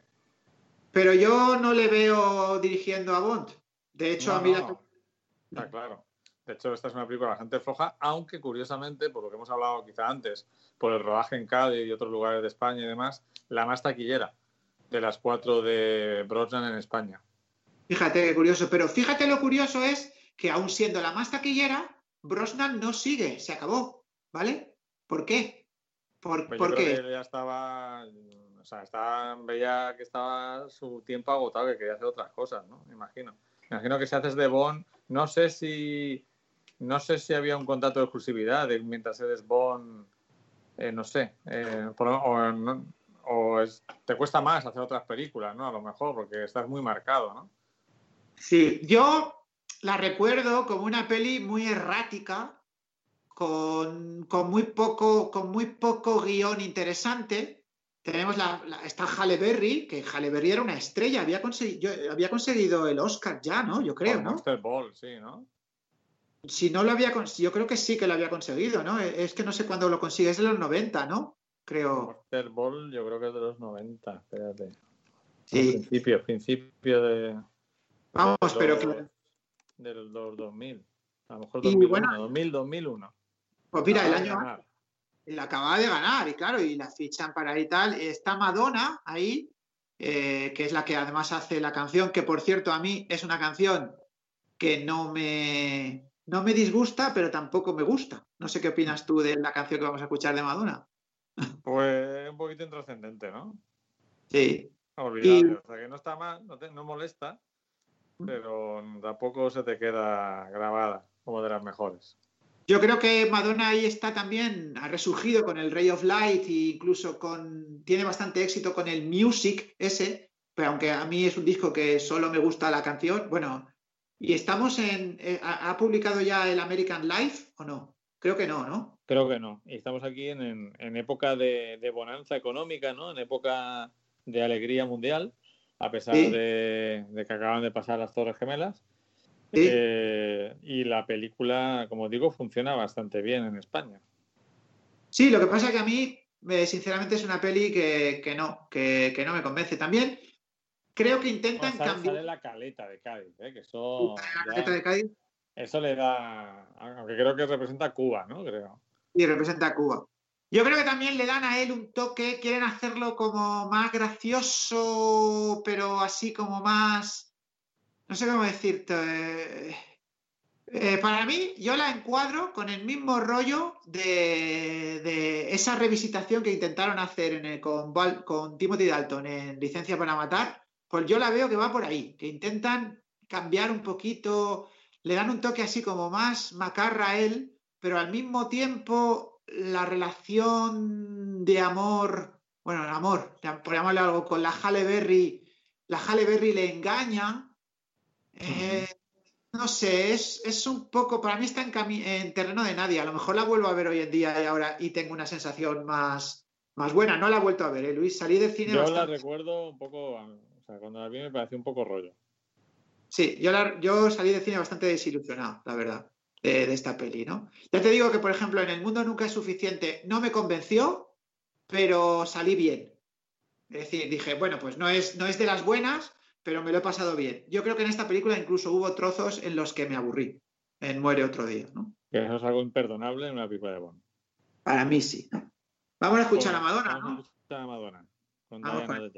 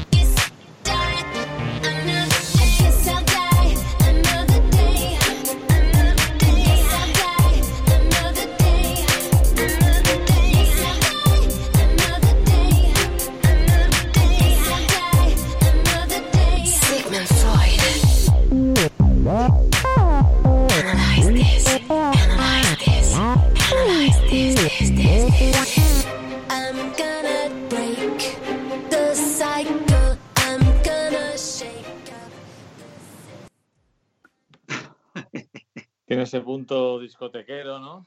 Pero a mí es una canción que me resulta aburrida. Sí, no, no es, no es, ya no tiene el toque James Bond, ¿eh? Para mí esta No. canción podría ser de James Podría Bond. ser de cualquier otra cosa, no, no la relacionas con Bond y a mí me parece un error absoluto. Es decir, eh, lo que tiene que hacer Bond siempre es distinguirse. Tiene que intentar distinguirse de una producción audiovisual cada vez más amplia. Antes eh, eh, las películas eh, sí había mucha producción, pero se estrenaban en cine, luego no había manera de verlas y ahora ahí ya empieza a haber mucha oferta, tanto en DVD como empieza a haber más canales de televisión y demás. Y tienes que diferenciarte bastante, porque si haces una una mm, canción que puede ser de cualquier otra banda sonora, pues mm, qué sentido tiene, ¿no? Yo pienso que la peli es fallida, Luis. Hubo mucha promoción en Telecinco, me acuerdo, con, con la escena de la Halle Berry y tal, igual en televisión en general, en Telecinco en especial, me acuerdo que hablaban de cuando el rodaje, todo el follón, tal. Pero para mí la película es, es fallida. Es decir, a nivel creativo, si le puedes decir que hay algo de creatividad en, en el cine de Bono, en la producción o lo que sea, a mí me parece fallida. No, es una peli que no, que no funciona y que no, no me aporta nada. Es decir, no, no tengo ganas de volver a verla. A lo mejor la vuelvo a ver y descubro algo, ¿eh? pero no lo sé. Yo en aquel momento Pero, como, pero lo, du- pero lo dudas. lo dudo. Es como si hubiera sido una peli de. Mira que en el mundo nunca es suficiente. A lo mejor pienso que la vuelvo a ver y puedo. Para mí, le falta, le falta incluso estética a la película. Es una, es una peli, esta peli que no distingo de muchas otras pelis de ese momento. ¿Vale? Sí, ya digo, es lo que te digo, tanto en el estilo visual como en las tramas, como en la, como en la música.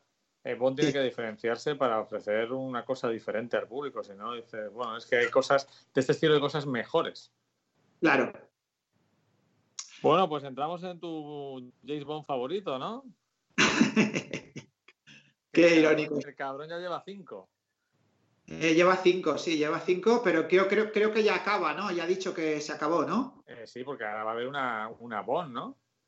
Es bueno, están contando, o, o un Bond negro, ¿no? También están hablando, ¿no? No, no, creo que está confirmado que va a ser una Bond, que sé que eso a ti te gusta. Y, y que también es negra, creo, ¿no? Sí, lo tiene todo. Seguramente será lesbiana también. Eh, a ver, Luis, pasa un tiempo, ¿no? Estamos en 2002, cuatro años, ¿no? Hasta 2006, ¿no? Estamos Sí. en el... Eh, ahí hay un problema, yo creo que Brosnan dice que no, eh, la Brócoli ve que también que Brosnan ya no puede ser, porque es demasiado blandito, yo creo, para el, para el momento en el que estamos viviendo en el cine de acción y demás. Sí, Y- eh, Bron- Bron empieza a parecer como demasiado autoparódico. Y Sí. de- empieza, eh, mm, pasa muy brevemente de ser algo innovador a algo anticuado. Totalmente. También ten en cuenta que, que, claro, es que cuando Brosnan llega a hacer Bond, llevamos 10 años, o no, o 12 o 13 años ya de Brosnan desde Remington Steel, ¿vale?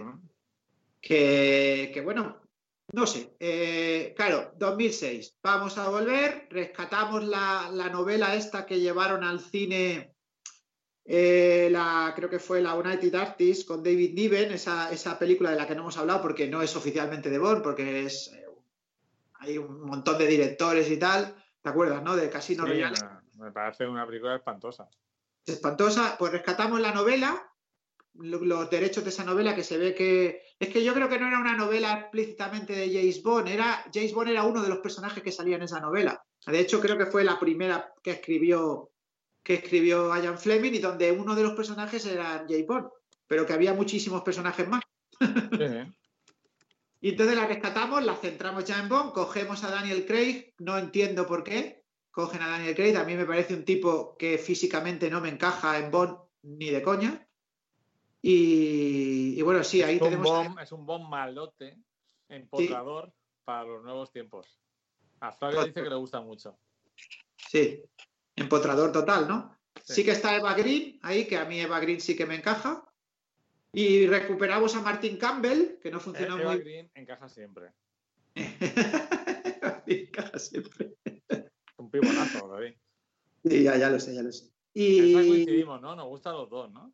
Sí, yo creo que sí, no, yo creo que sí. Además no es mala actriz para nada, ¿eh? No, no, no. Y el malo es interesante. El Matt Mikkelsen es un tipo muy inquietante. Sí. Eh, Luis, fui a ver al cine. ¿eh? La película, mm, yo no, no tengo mal recuerdo de ella. Yo Lo malo es su duración. yo recuerdo que me aburrí mucho.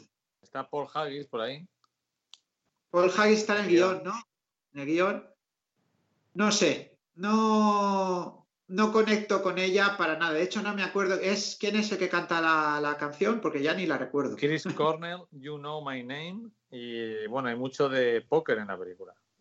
De hecho, una póker. escena muy larga con una partida de póker.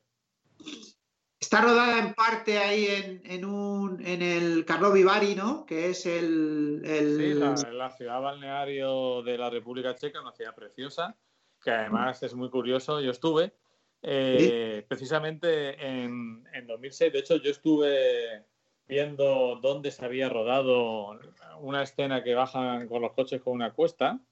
Sí. Y bueno, es una ciudad preciosa que además tiene un, un edificio totalmente fuera de lugar, que es el edificio, el Palacio de Congresos eh, de la época comunista, Sí. que no tiene nada que ver con el resto de la ciudad y que es donde se eh, hace el Festival de Cine, uno de los más importantes de Centro Europa, que es el Festival de Cine de Carlo Vivari. Sí, yo sí, vamos, es un... Mira, No sé, si tú, no sé si tú has estado en Carlo Vivari. no, no he llegado hasta, estu- estuve en Praga, pero no llegué, había que coger un Pues- tren que tardaba, creo que eran 40 minutos para llegar allí y no, no lo pude coger porque estuve en el Congreso y toda la historia. Al final era o visitar el castillo de Praga o irme a Karlovy Vary. No tenía, no tenía, un- tenía una de las dos opciones y elegí quedarme. Elegiste bien, elegiste bien. O sea, Castillo de Praga o sea, es más imprescindible que Carlo Vivari, porque Carlo Vivari es un lugar muy curioso. De estos que parece que el tiempo se ha detenido en ellos y que te va a aparecer por ahí Simon Freud o algún, a- algún personaje del principio del siglo XX. A ver, Luis, yo creo que para mí el problema de la película es, eh, es un guion para mí un poco acartonado, propio de otro tiempo. Para mí no, no supieron adaptar a los nuevos tiempos. Adaptan el personaje, adaptan a- al actor, pero y le meten escenas de acción y tal y cual, pero para mí esa mezcla me aburre, en general me aburre. Y la relación que él tiene con, con Eva Green tampoco me convence, porque creo que es, yo creo que es un James Bond a medio hacer en la novela. Puede ser, pasa que hay un dato curioso. Yo creo que es la película de Bond que yo más recuerdo que le ha gustado a, mi entorno femenino. Sí, sí, sí, fue un éxito, ¿eh? Casino Royale fue, fue un éxito, vamos. Y a las mujeres les gusta, yo creo porque es que les encanta el, el, eh, el Daniel Craig. Y es lo que te estoy diciendo, no es Bond, no, no, no es el Bond que yo, con el que yo conecto. No es, no es un... Bajó, de todas maneras, en España bajó en taquilla respecto a More otro día. ¿eh? Sí, claro, porque ya cada no... película de Bond con Daniel Craig ha ido bajando en taquilla. Hasta llegar a Spectre, que tuvo Sí. justo la mitad de taquilla que Muere otro día. Muere otro día tuvo dos millones de espectadores y Spectre un millón. Yo creo, ¿sabes lo que pasa? Te lo, te lo voy a decir así abiertamente. Creo que Bond se vuelve intelectual. Aunque se vuelve, vamos a ver, es físico, es un empotrador, ¿vale? El, el- el- el- actor y tal. Sí, pero se vuelve, esa- la esencia de la historia se vuelve intensita. Eso, ese es el, ese es el problema, para mí. Flavia ¿Entiendes? no O está sea, muy de acuerdo, pero ¿Qué? Flavia no está muy de acuerdo, pero sí, para mí se vuelve como falsamente intenso. Eso. Es que, a ver, yo no quiero a James Bond, que bueno, que ya estaba esa intensidad, te lo digo, en, al, al 007 al servicio secreto de su majestad, con la de Lazo.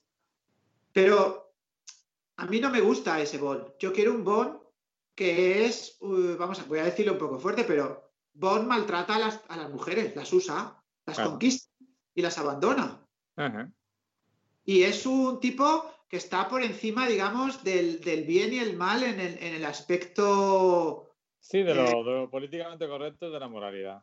Y de, lo- y de la moralidad. Entonces, claro, y además es un tipo que se toma esa forma de ser en tono jocoso. Se ríe de eso. Es- él es así, pero, pero con glamour y con risa. ¿Entiendes? Con- total, o sea, un, una- un despre- un despreocupado y responsable. Eso. Sería, sería identificado hoy como un despreocupado y responsable. Y es un tipo que no se come el tarro por si quiere a una tía o no la quiere. Las usa. Las usa y punto, ¿no? Entonces, claro, para mí, en esta película ya empieza a aparecer esa concepción de, vale, yo estoy muy bueno, tal y cual, sí, soy muy intenso, pego muchos mamporros, pero en el fondo tengo mi corazoncito. Eso no me gusta. No me gusta.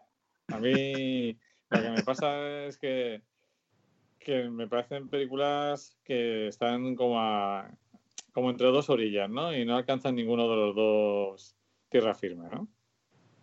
Luego también lo que me ocurre de aquí es que veo muchas películas similares. Para mí ya no son, ya no hay un distintivo, no hay un sello Bond. A lo mejor es que me lo, pierdo, ¿eh? porque me quedo nublado por todo esto, ¿no? Pero sí que lo hay y, por ejemplo, Flavia, que es más de esta generación, pues puede a lo mejor hablar mejor de lo que los signos eh, distintivos de estas pelis, ¿no? Y sobre todo hay una cosa que, no lo soporto, Luis, es que todas me resultan aburridas. Sí, la verdad es aburrida. Es cierto que esta, yo salí más o menos satisfecho de esta por el, por un giro, ¿no? Por algo diferente pero a partir de ahí me han aburrido mucho, no, no, las distingo. Creo que hay una que me pareció especialmente mala, no sé si la cuento unos solas, pero bueno, vamos a escuchar la canción de Chris Cornell. Vamos, a darle una oportunidad a este hombre. Y no, no tengo ni idea de esta canción. la canción no me disgusta, ¿eh? A mí no me disgusta demasiado. You Know My Name, de From Casino Royale, Chris Cornell.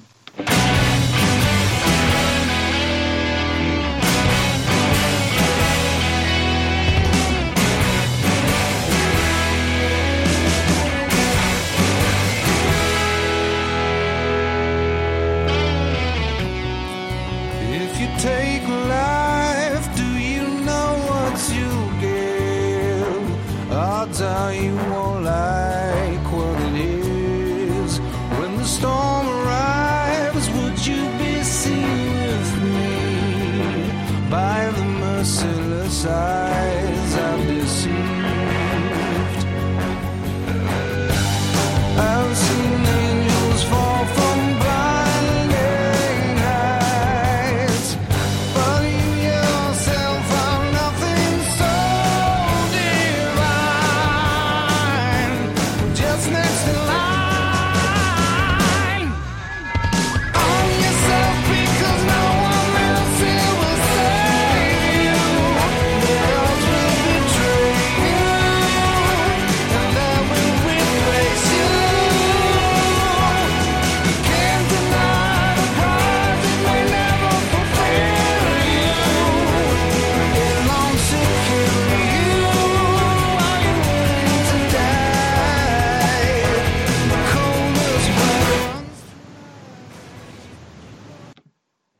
Este parece la canción, una canción perfectamente podría ser la representante de Rusia en, Eurovisión. ¿eh? Sí, es que ya te estoy diciendo que es que estamos ya, es que esto para mí ya no tiene, no hay nada distintivo. A mí no me disgusta la canción, no me parece una mala canción, pero no, le falta, le falta el glamour de Bond. sí, claro. Ese punto ahí, pero claro, es que yo es que soy de la idea, David, igual esto te va a parecer un poco radical, de que Mm, deberían de hacer, o sea, no deberían hacer más películas de Bond. O sea, que Bond es un personaje de otro tiempo, que no tiene sentido hoy en día. No, yo estoy de acuerdo contigo, ya te digo que yo a mí me pareció una maravilla. Yo creo que eso ya ocurrió eh, con, con, Dalton, con Timothy Dalton. Y que, lo que la sorpresa para mí fueron las tres películas que hizo Brosnan, donde revitalizan el personaje y funcionan.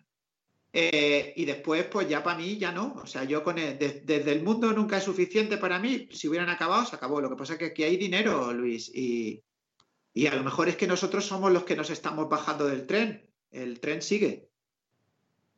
Pues sí, el tren continúa. Pasa que uno poco a poco se va bajando de cosas que le interesan menos, ¿no?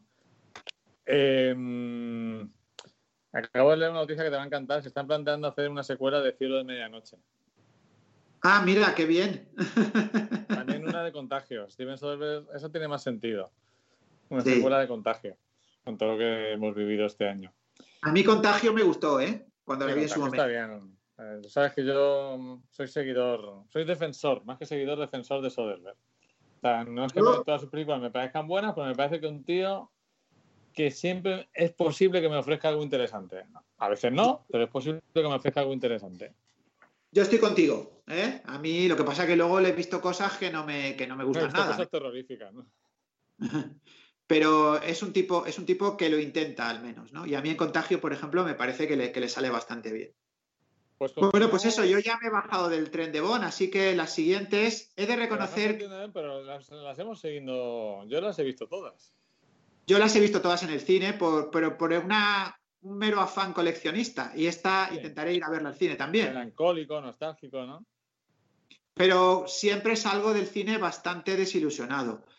En cuanto a Solas, que es la que viene ahora, que, la masacraron por todos lados, estamos ya hablando del año, no sé si es 2009, ¿no?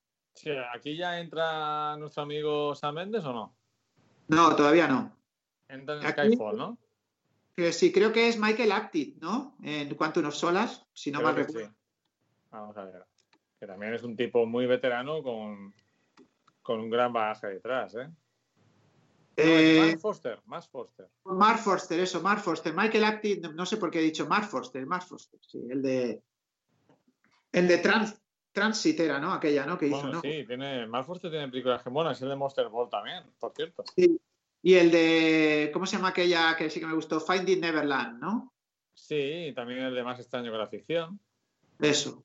Aquí hay que recordar, bueno, que está Olga Kurilenko, que es una actriz que ha tenido bastante una carrera interesante. Y también está Gemma Arterton, que también ha tenido cierta carrera. Está Ona Chaplin, la nieta de, Charles Chaplin. Está el francés Matthew Almaric, que es un actor que me parece bastante bueno.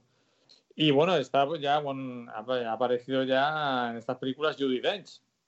Sí, sí. Bueno, Judy Dench, ¿cuándo aparece Judy Dench? ¿En, Casino Royale o en o incluso antes, no? Antes, antes, antes. En las de Bill está también. Yo creo que es en GoldenEye, ¿no? Sí, sí, sí. Yo creo que sí, que, que Judy Dench está en, en GoldenEye. No me acuerdo, pero vamos, que. A ver, yo esta película me parece que desde el punto de vista del guion y tal es una mierda, con perdón. Una pero, mierda absoluta. ¿Eh? De reconocerle. Total. He de reconocerle que, que a mí hubo momentos de la película que a nivel de acción no me disgustaron, ¿vale? Lo cual eh, es decir mucho, ¿no? ¿O no? no, está claro. Judy Dench está desde GoldenEye. Desde GoldenEye, sí. desde la primera de Pete Bronan ya, ya tiene jefa, jefa más, eh, jefa femenina. Sí, jefa. M ya es, ya deja de ser Bernard Lee, ¿no? Creo que era. Y, y, bueno, pero no sé si, bueno, no hemos hablado de, Q, pero creo que Q sigue estando ahí, ¿no? Se, creo que, no me acuerdo cómo se llamaba, Q, que era... hemos hablado de Penny. Tampoco hemos hablado de Penny, ¿eh? Pero Penny desaparece un poquito, ¿no? Yo creo que ya después ya no es Penny, ¿no? O si hay alguien, yo creo que el personaje de Penny, bueno, no sé si en Casino Royale lo recuperan, creo. Creo que sí.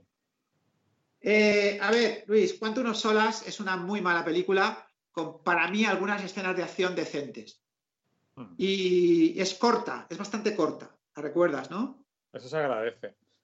Eh, tiene unas escenas ahí grabadas en Atacama, en, lo de los telescopios en Chile, que a nivel fotográfico eh, no me llegan a convencer, son están demasiada, demasiado saturadas. Sí, hay un rollo. 106 minutos dura, o sea, eso por lo menos se agradece. 106, claro, estamos hablando que la otra era 140, ¿no? Por ahí, ¿no? El pueblo tiene muy bien valoradas Casino Royale y Skyfall y mal valoradas Quantum Solar y Spectre. Vale, a mí me parece que Quantum Solar fue un paso, ¿cómo se dice? Un paso en falso, ¿vale? No, de hecho, creo que a nivel de público tampoco funcionó nada bien. Y, bueno, en fin. Eh, o sea, nada. que no. Pues vamos a escuchar, para que para parar tu, decepción a la película, vamos a escuchar a Jack White y Alicia Keys cantando Another Way to Die, otra forma de morir, que tampoco tengo ni idea de esta canción, no la recuerdo. Y no sé qué tal, estamos allá. Me gusta mucho.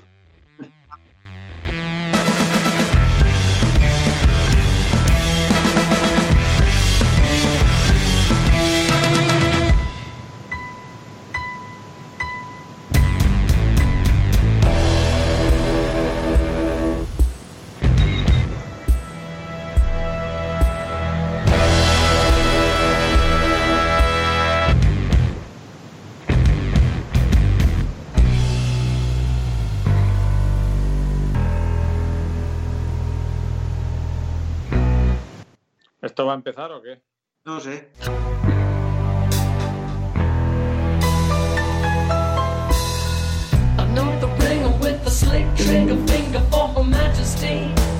Bueno, suficiente, ¿no? A ver, Luis, es que ya eh, meter rap en una, o hip hop en una película de J. Bond, pues apaga, vámonos, vamos. Estamos jodidos ya ahí. A ver, pues es lo que te estoy diciendo, que llega un momento en que estamos ya en, otro punto, ¿no? Pues seguro que si tenemos algún oyente va a decir, bueno, si esto es lo que mola, ¿no? Esto es lo chulo, ¿no? Tal, igual, yo lo siento, yo no, no, no conecto ni con el, ya no conecto con el personaje, no conecto con la música, no conecto ni siquiera con la forma de rodar, aunque ya te digo que en esta película hay algunas escenas de acción que no me disgustaron. Y, poco más. Eh, pues nada, pasamos al siguiente entonces, que es Skyfall, mucho mejor valorada por, por los eh, seguidores de Final Fantasy, aunque sigue bajando la taquilla. Como digo, cada película de Daniel Craig tiene menos taquilla que la anterior. O sea, si hubiera sido Torrente no las hubieran hecho. Yo de Skyfall. Y bueno, la canción aquí está Adele, que es una de las grandes voces de, de la segunda década del siglo XXI. Sí, a ver, la canción es. Esta es la que yo te puse, ¿te acuerdas? Te dije, esta la podemos poner, ¿no? Esta sí. que no está mal. Pero bueno, vamos a ver. Yo, mira, mi relación con Skyfall fue que en principio no voy a verla. ¿vale? Porque, pues porque ya llevo dos del Daniel Craig que no me convencen. Pero al final, bueno, pues fui a verla, ¿no? Porque no caíste. Las críticas eran maravillosas, ¿no? Al respecto de la, de la película, ¿no? Eh, Luis, es muy larga. Eh, le dota al personaje de un, un, un trasfondo eh, que, que, para mí es absurdo, ¿no? Es, totalmente, o sea, vamos a ver cómo intentan darle como una profundidad psicológica al arquetipo que es el James Bond de, de Ian Fleming. Dejar de ser James Bond, pues quieren darle una profundidad psicológica, sobre todo hablando de quiénes son sus padres, que al final resulta que es escocés, que no es inglés, que vive en un sitio que Skyfall creo que era la, la mansión donde él pasó, pasó su infancia o algo así. ¿no? Es verdad que aquí hay una, hay una escena como de, asedio de, la casa, ¿no? Puedo recordar. Tremendamente larga. Sí. En fin, ¿qué quieres que te diga?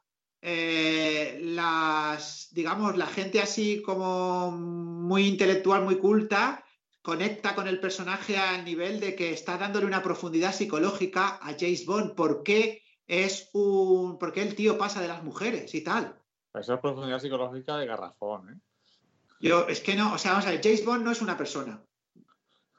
Eh, partamos de esa base, ¿no? Es un icono, es un arquetipo, es un cliché.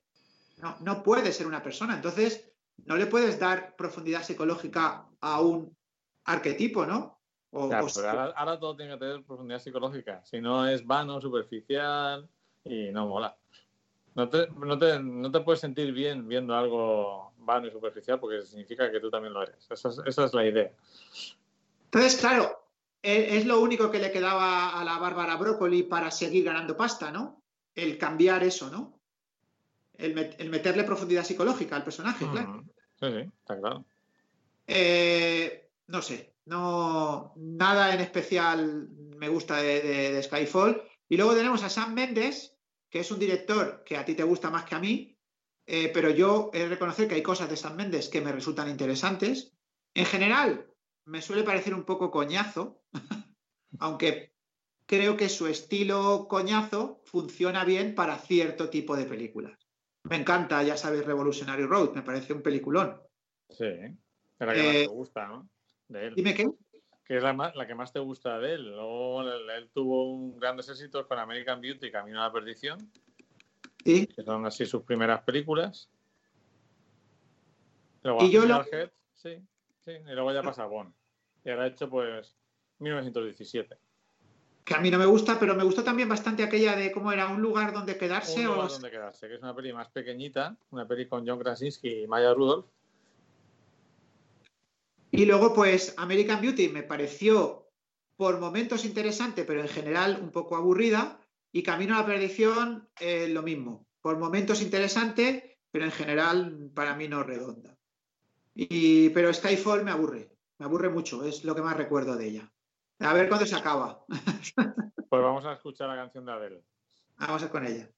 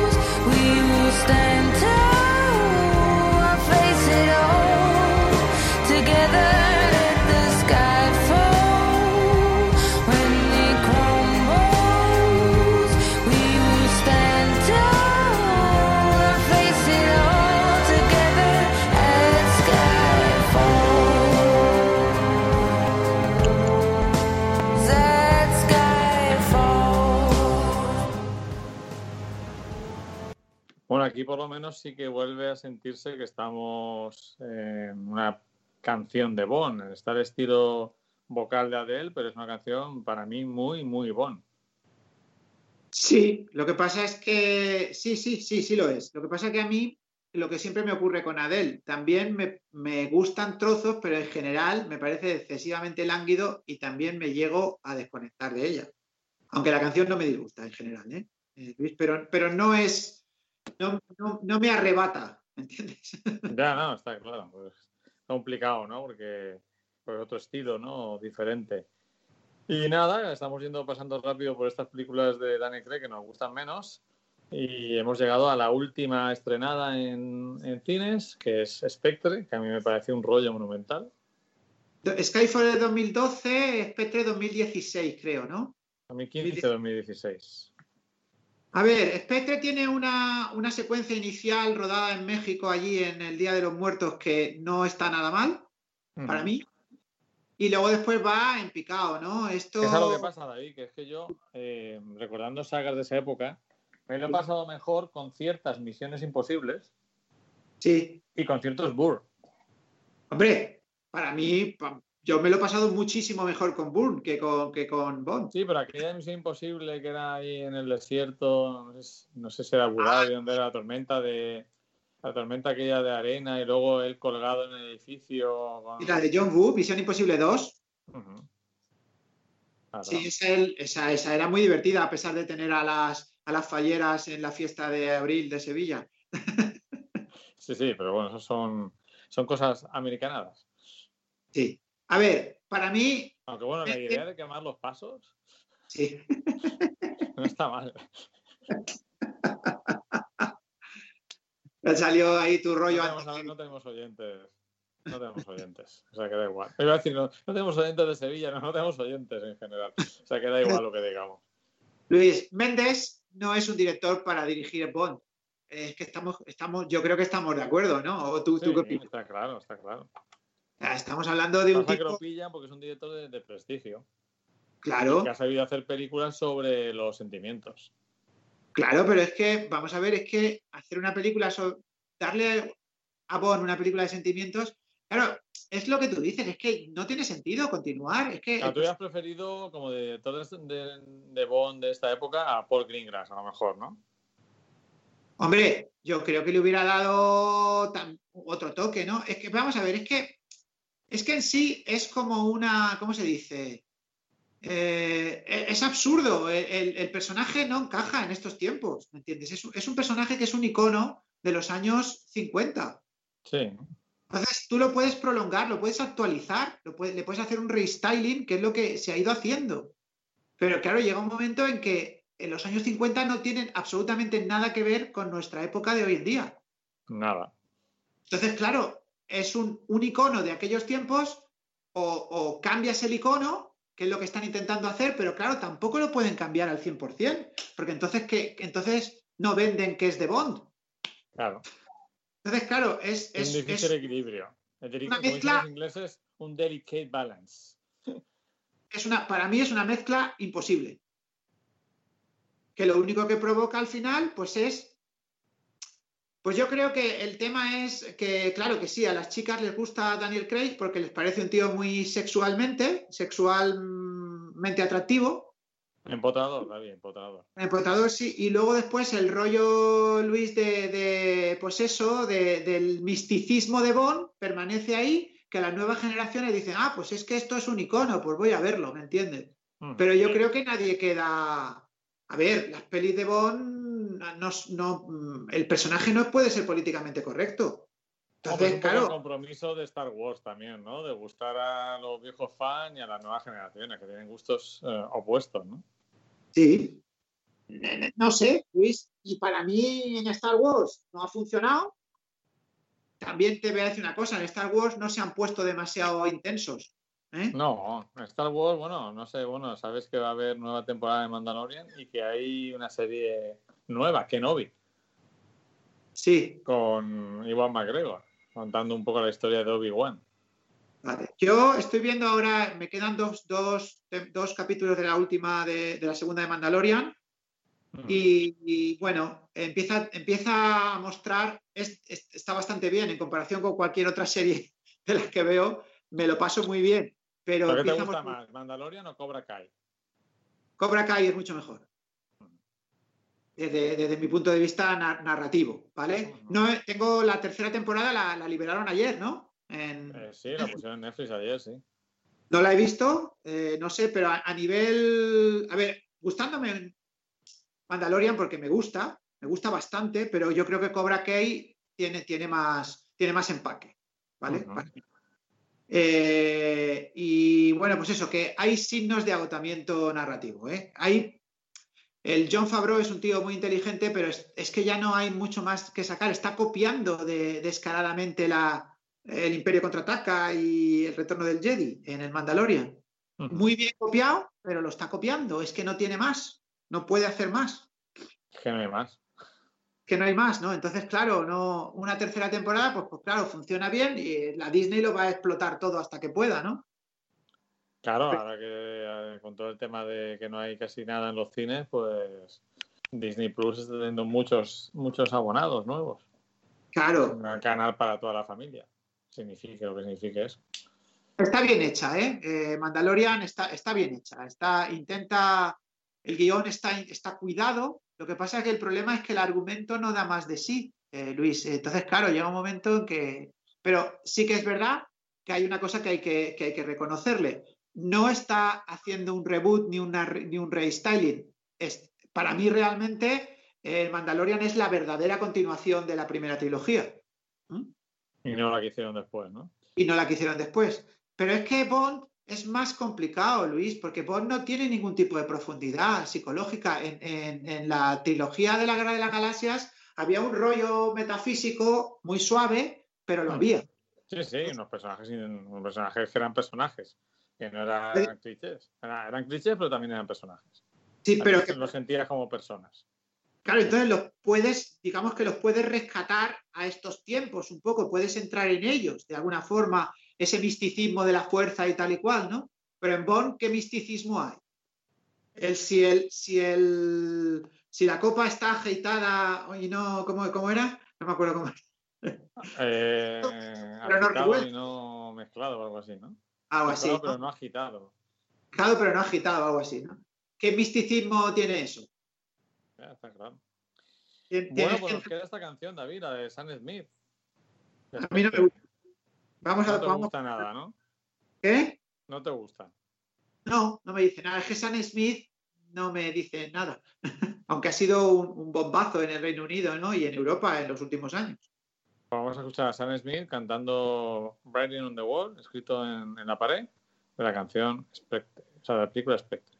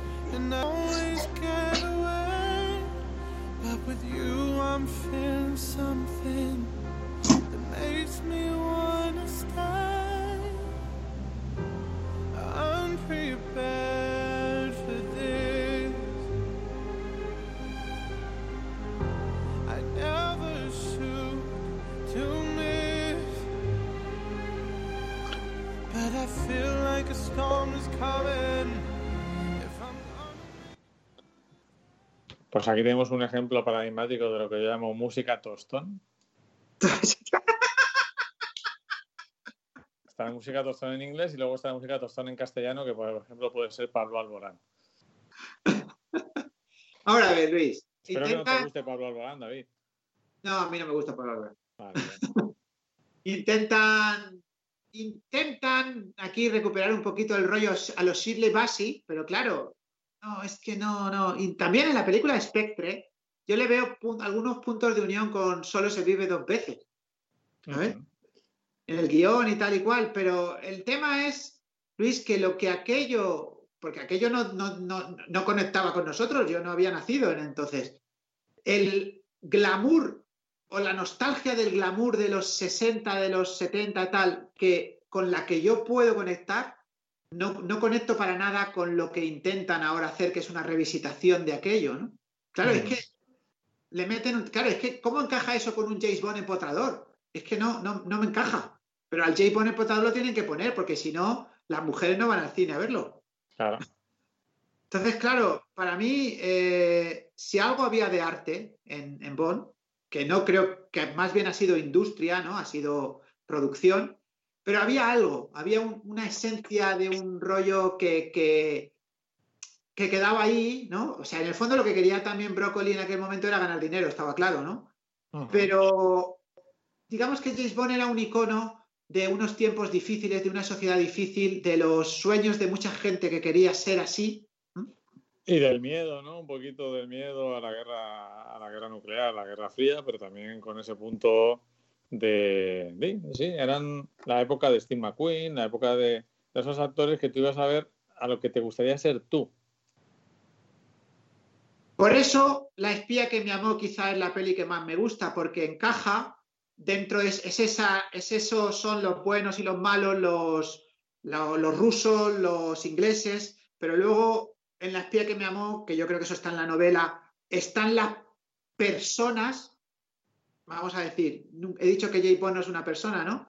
Pero están, ahí sí que son personas o los clichés de personas por debajo que se enamoran, porque ahí es evidente que, bueno, se enamoran, se atraen, pero me encantan los finales, es decir, él no va a dejarlo todo por irse con Barbara Bach, que es lo que harían hoy en día, a lo mejor, en una película de Bond, ¿no? Sí, él sigue siendo James Bond, lo que pasa es que hay un punto de humanidad, un, digamos, como una pincelada, podría ser enamorarse de una espía que tiene el mismo, el mismo rollo que tú, pero desde el otro punto de vista, ¿no? Y bueno, por eso me encanta ese puntito de humanidad que tienen ahí en, esa película, en La espía que me amó, pero que no llega a ser definitivo para la historia.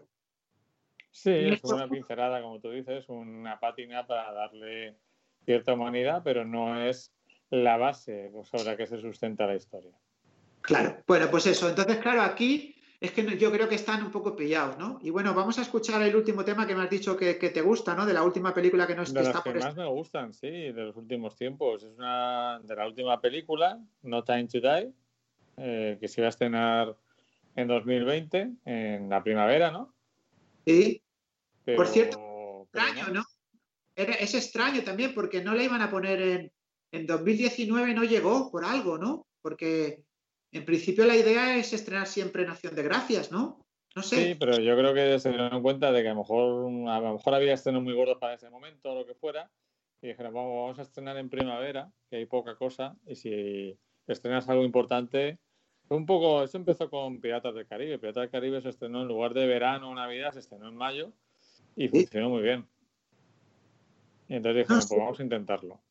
Luis, pero y luego, claro, se ha retrasado ahora, a, lo retrasaron luego al 2020 a la Acción de Gracias, pero tampoco pudo ser por el tema de la pandemia, entonces ahora está para abril del 21, ¿no?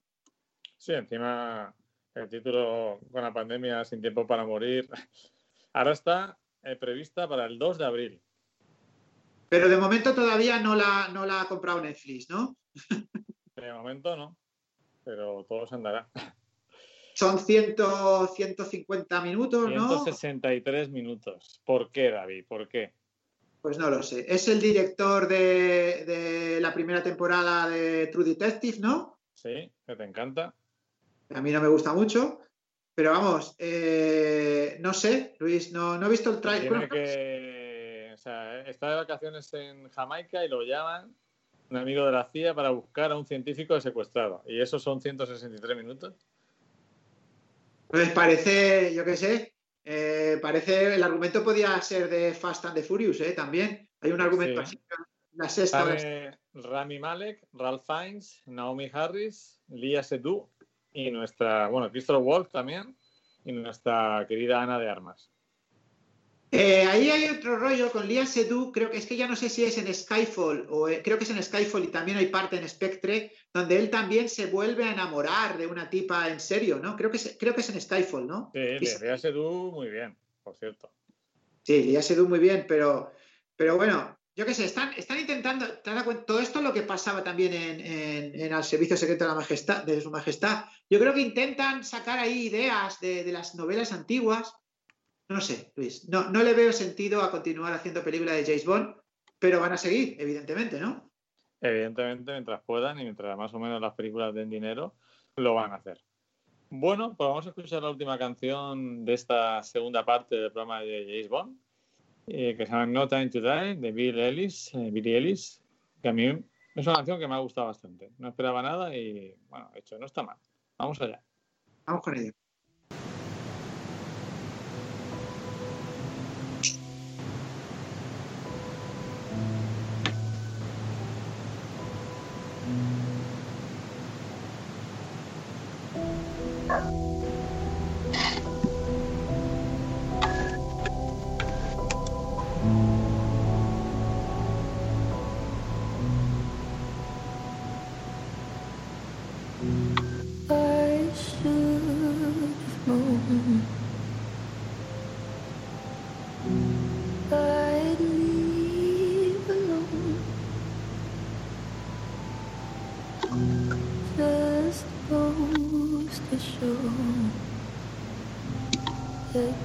blood you bleed is just the blood you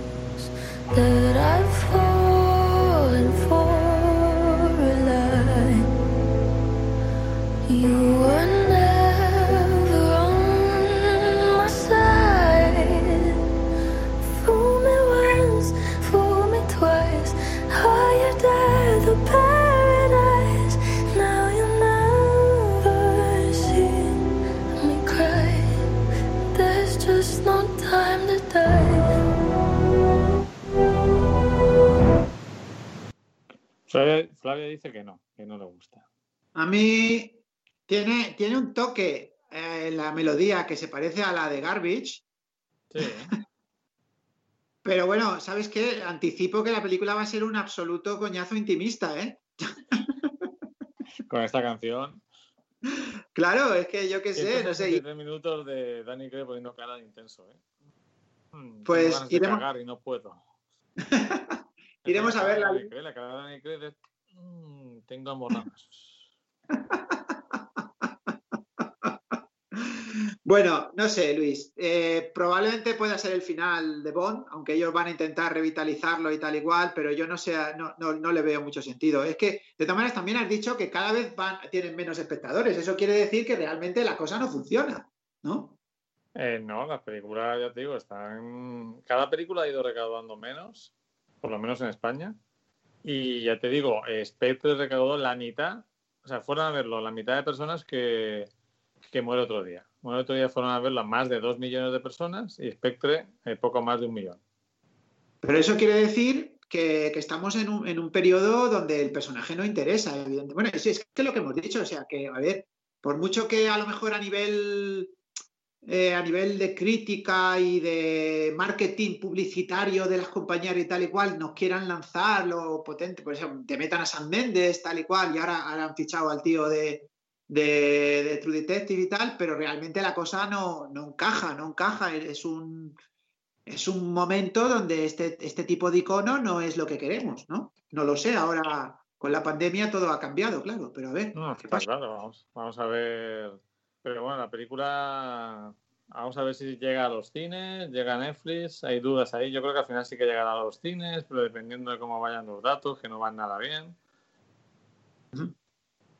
Eh, yo, auguro problemas. Un año, por, lo menos la primera mitad del 2021, muy duro también para las salas de cine.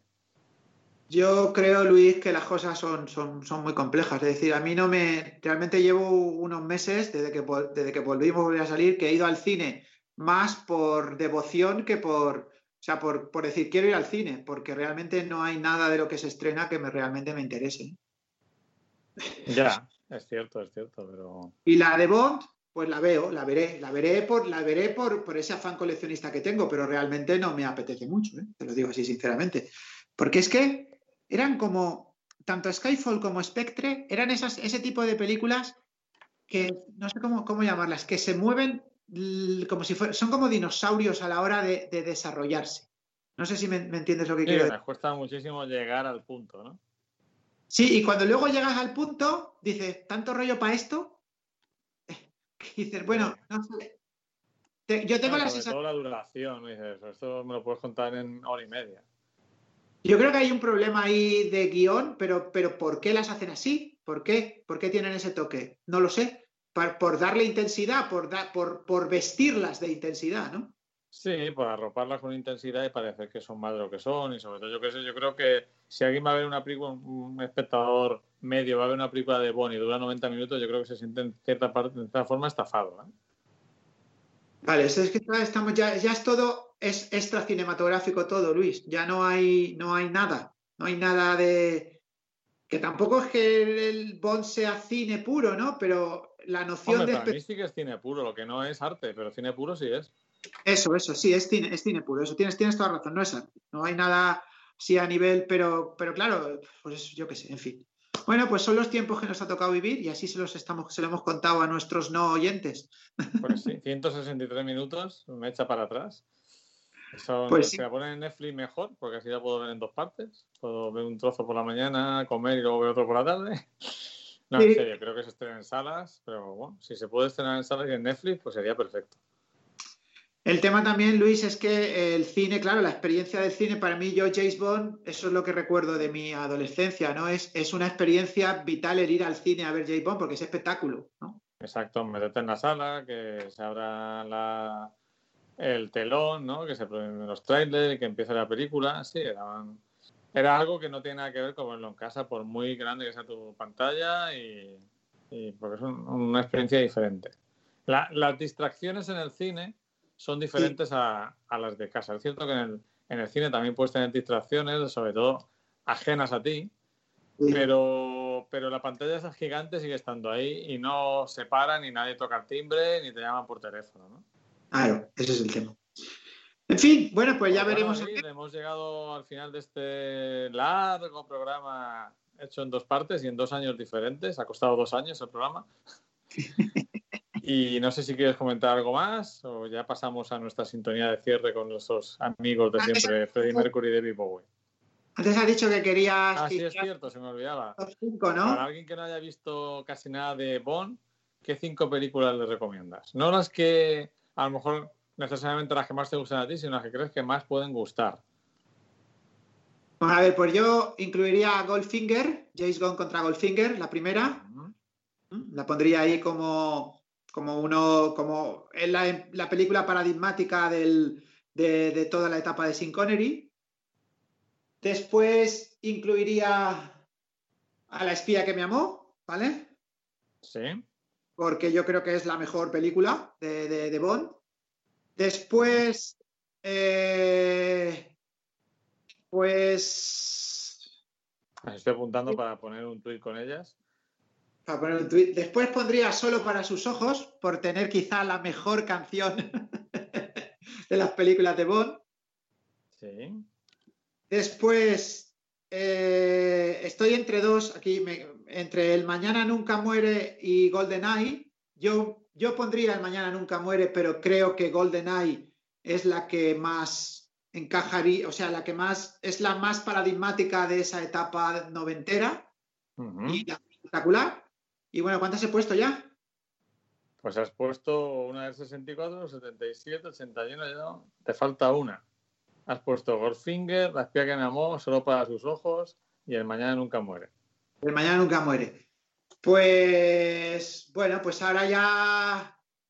eh, pues mira, voy a poner una simplemente por porque creo que es una peli fallida, pero creo que, por- que es interesante que, que la gente le eche un vistazo y con esto, que es la de la de Aja, la de 007 alta tensión, Alta tensión, la del 87. la, del la del 87. Vale, pues con esas, con esas me quedo. Muy bien, has puesto una de los 60, una de los 70, dos de los 80 y una de los 90. O sea que más o menos está la cosa más o menos repartida. De lo que no he puesto ninguna de las últimas, ¿vale? No. Tenía duda. No tenía duda. A ver, comprendo que a nivel, yo que sé, así de estudio analítico, pues habría que meter Skyfall, ¿me entiendes?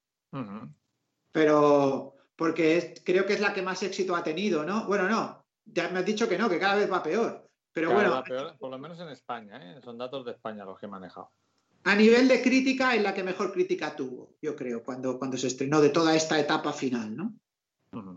Pero ya sabes que la crítica está comprada, ¿no? Como todo, David, como todo. O sea que re- realmente ocurre eso. Que, Pues está- que claro, había que poner bien algunas películas para que, para que la película, la siguiente película estuviera bien ahí. Claro. Pues eso es, esas son las que yo pondría. Eh, quizá, bueno, pues alguna más de los, de los, de los 60, pero yo creo que Goldfinger es la, es la que, que no es la que más me gusta a mí, ¿eh? pero creo que es la, que es la paradigmática, ¿no? La que define al personaje mm, de James Bond, ese icono del- de, la, de la Guerra Fría de los 60 es Goldfinger, ¿no? Y define también a los malos. Está muy bien. Bueno, pues nada, pues, bueno, hemos pues hemos terminado y vamos a escuchar a, a Freddie Mercury y David Bowie en Under Pressure. Y con eso cerramos el- este especial repaso a las canciones y las películas de James Bond. Bueno, David, ha sido un placer como siempre compartir este tiempo contigo. eh, que lo mejor para nuestros oyentes y para ti y para el 2021. Lo mismo te digo. En eso estamos. Vamos a escuchar a nuestros amigos que están siempre bajo presión. Como nosotros ahora. Venga, hasta luego. Hasta luego. Luego.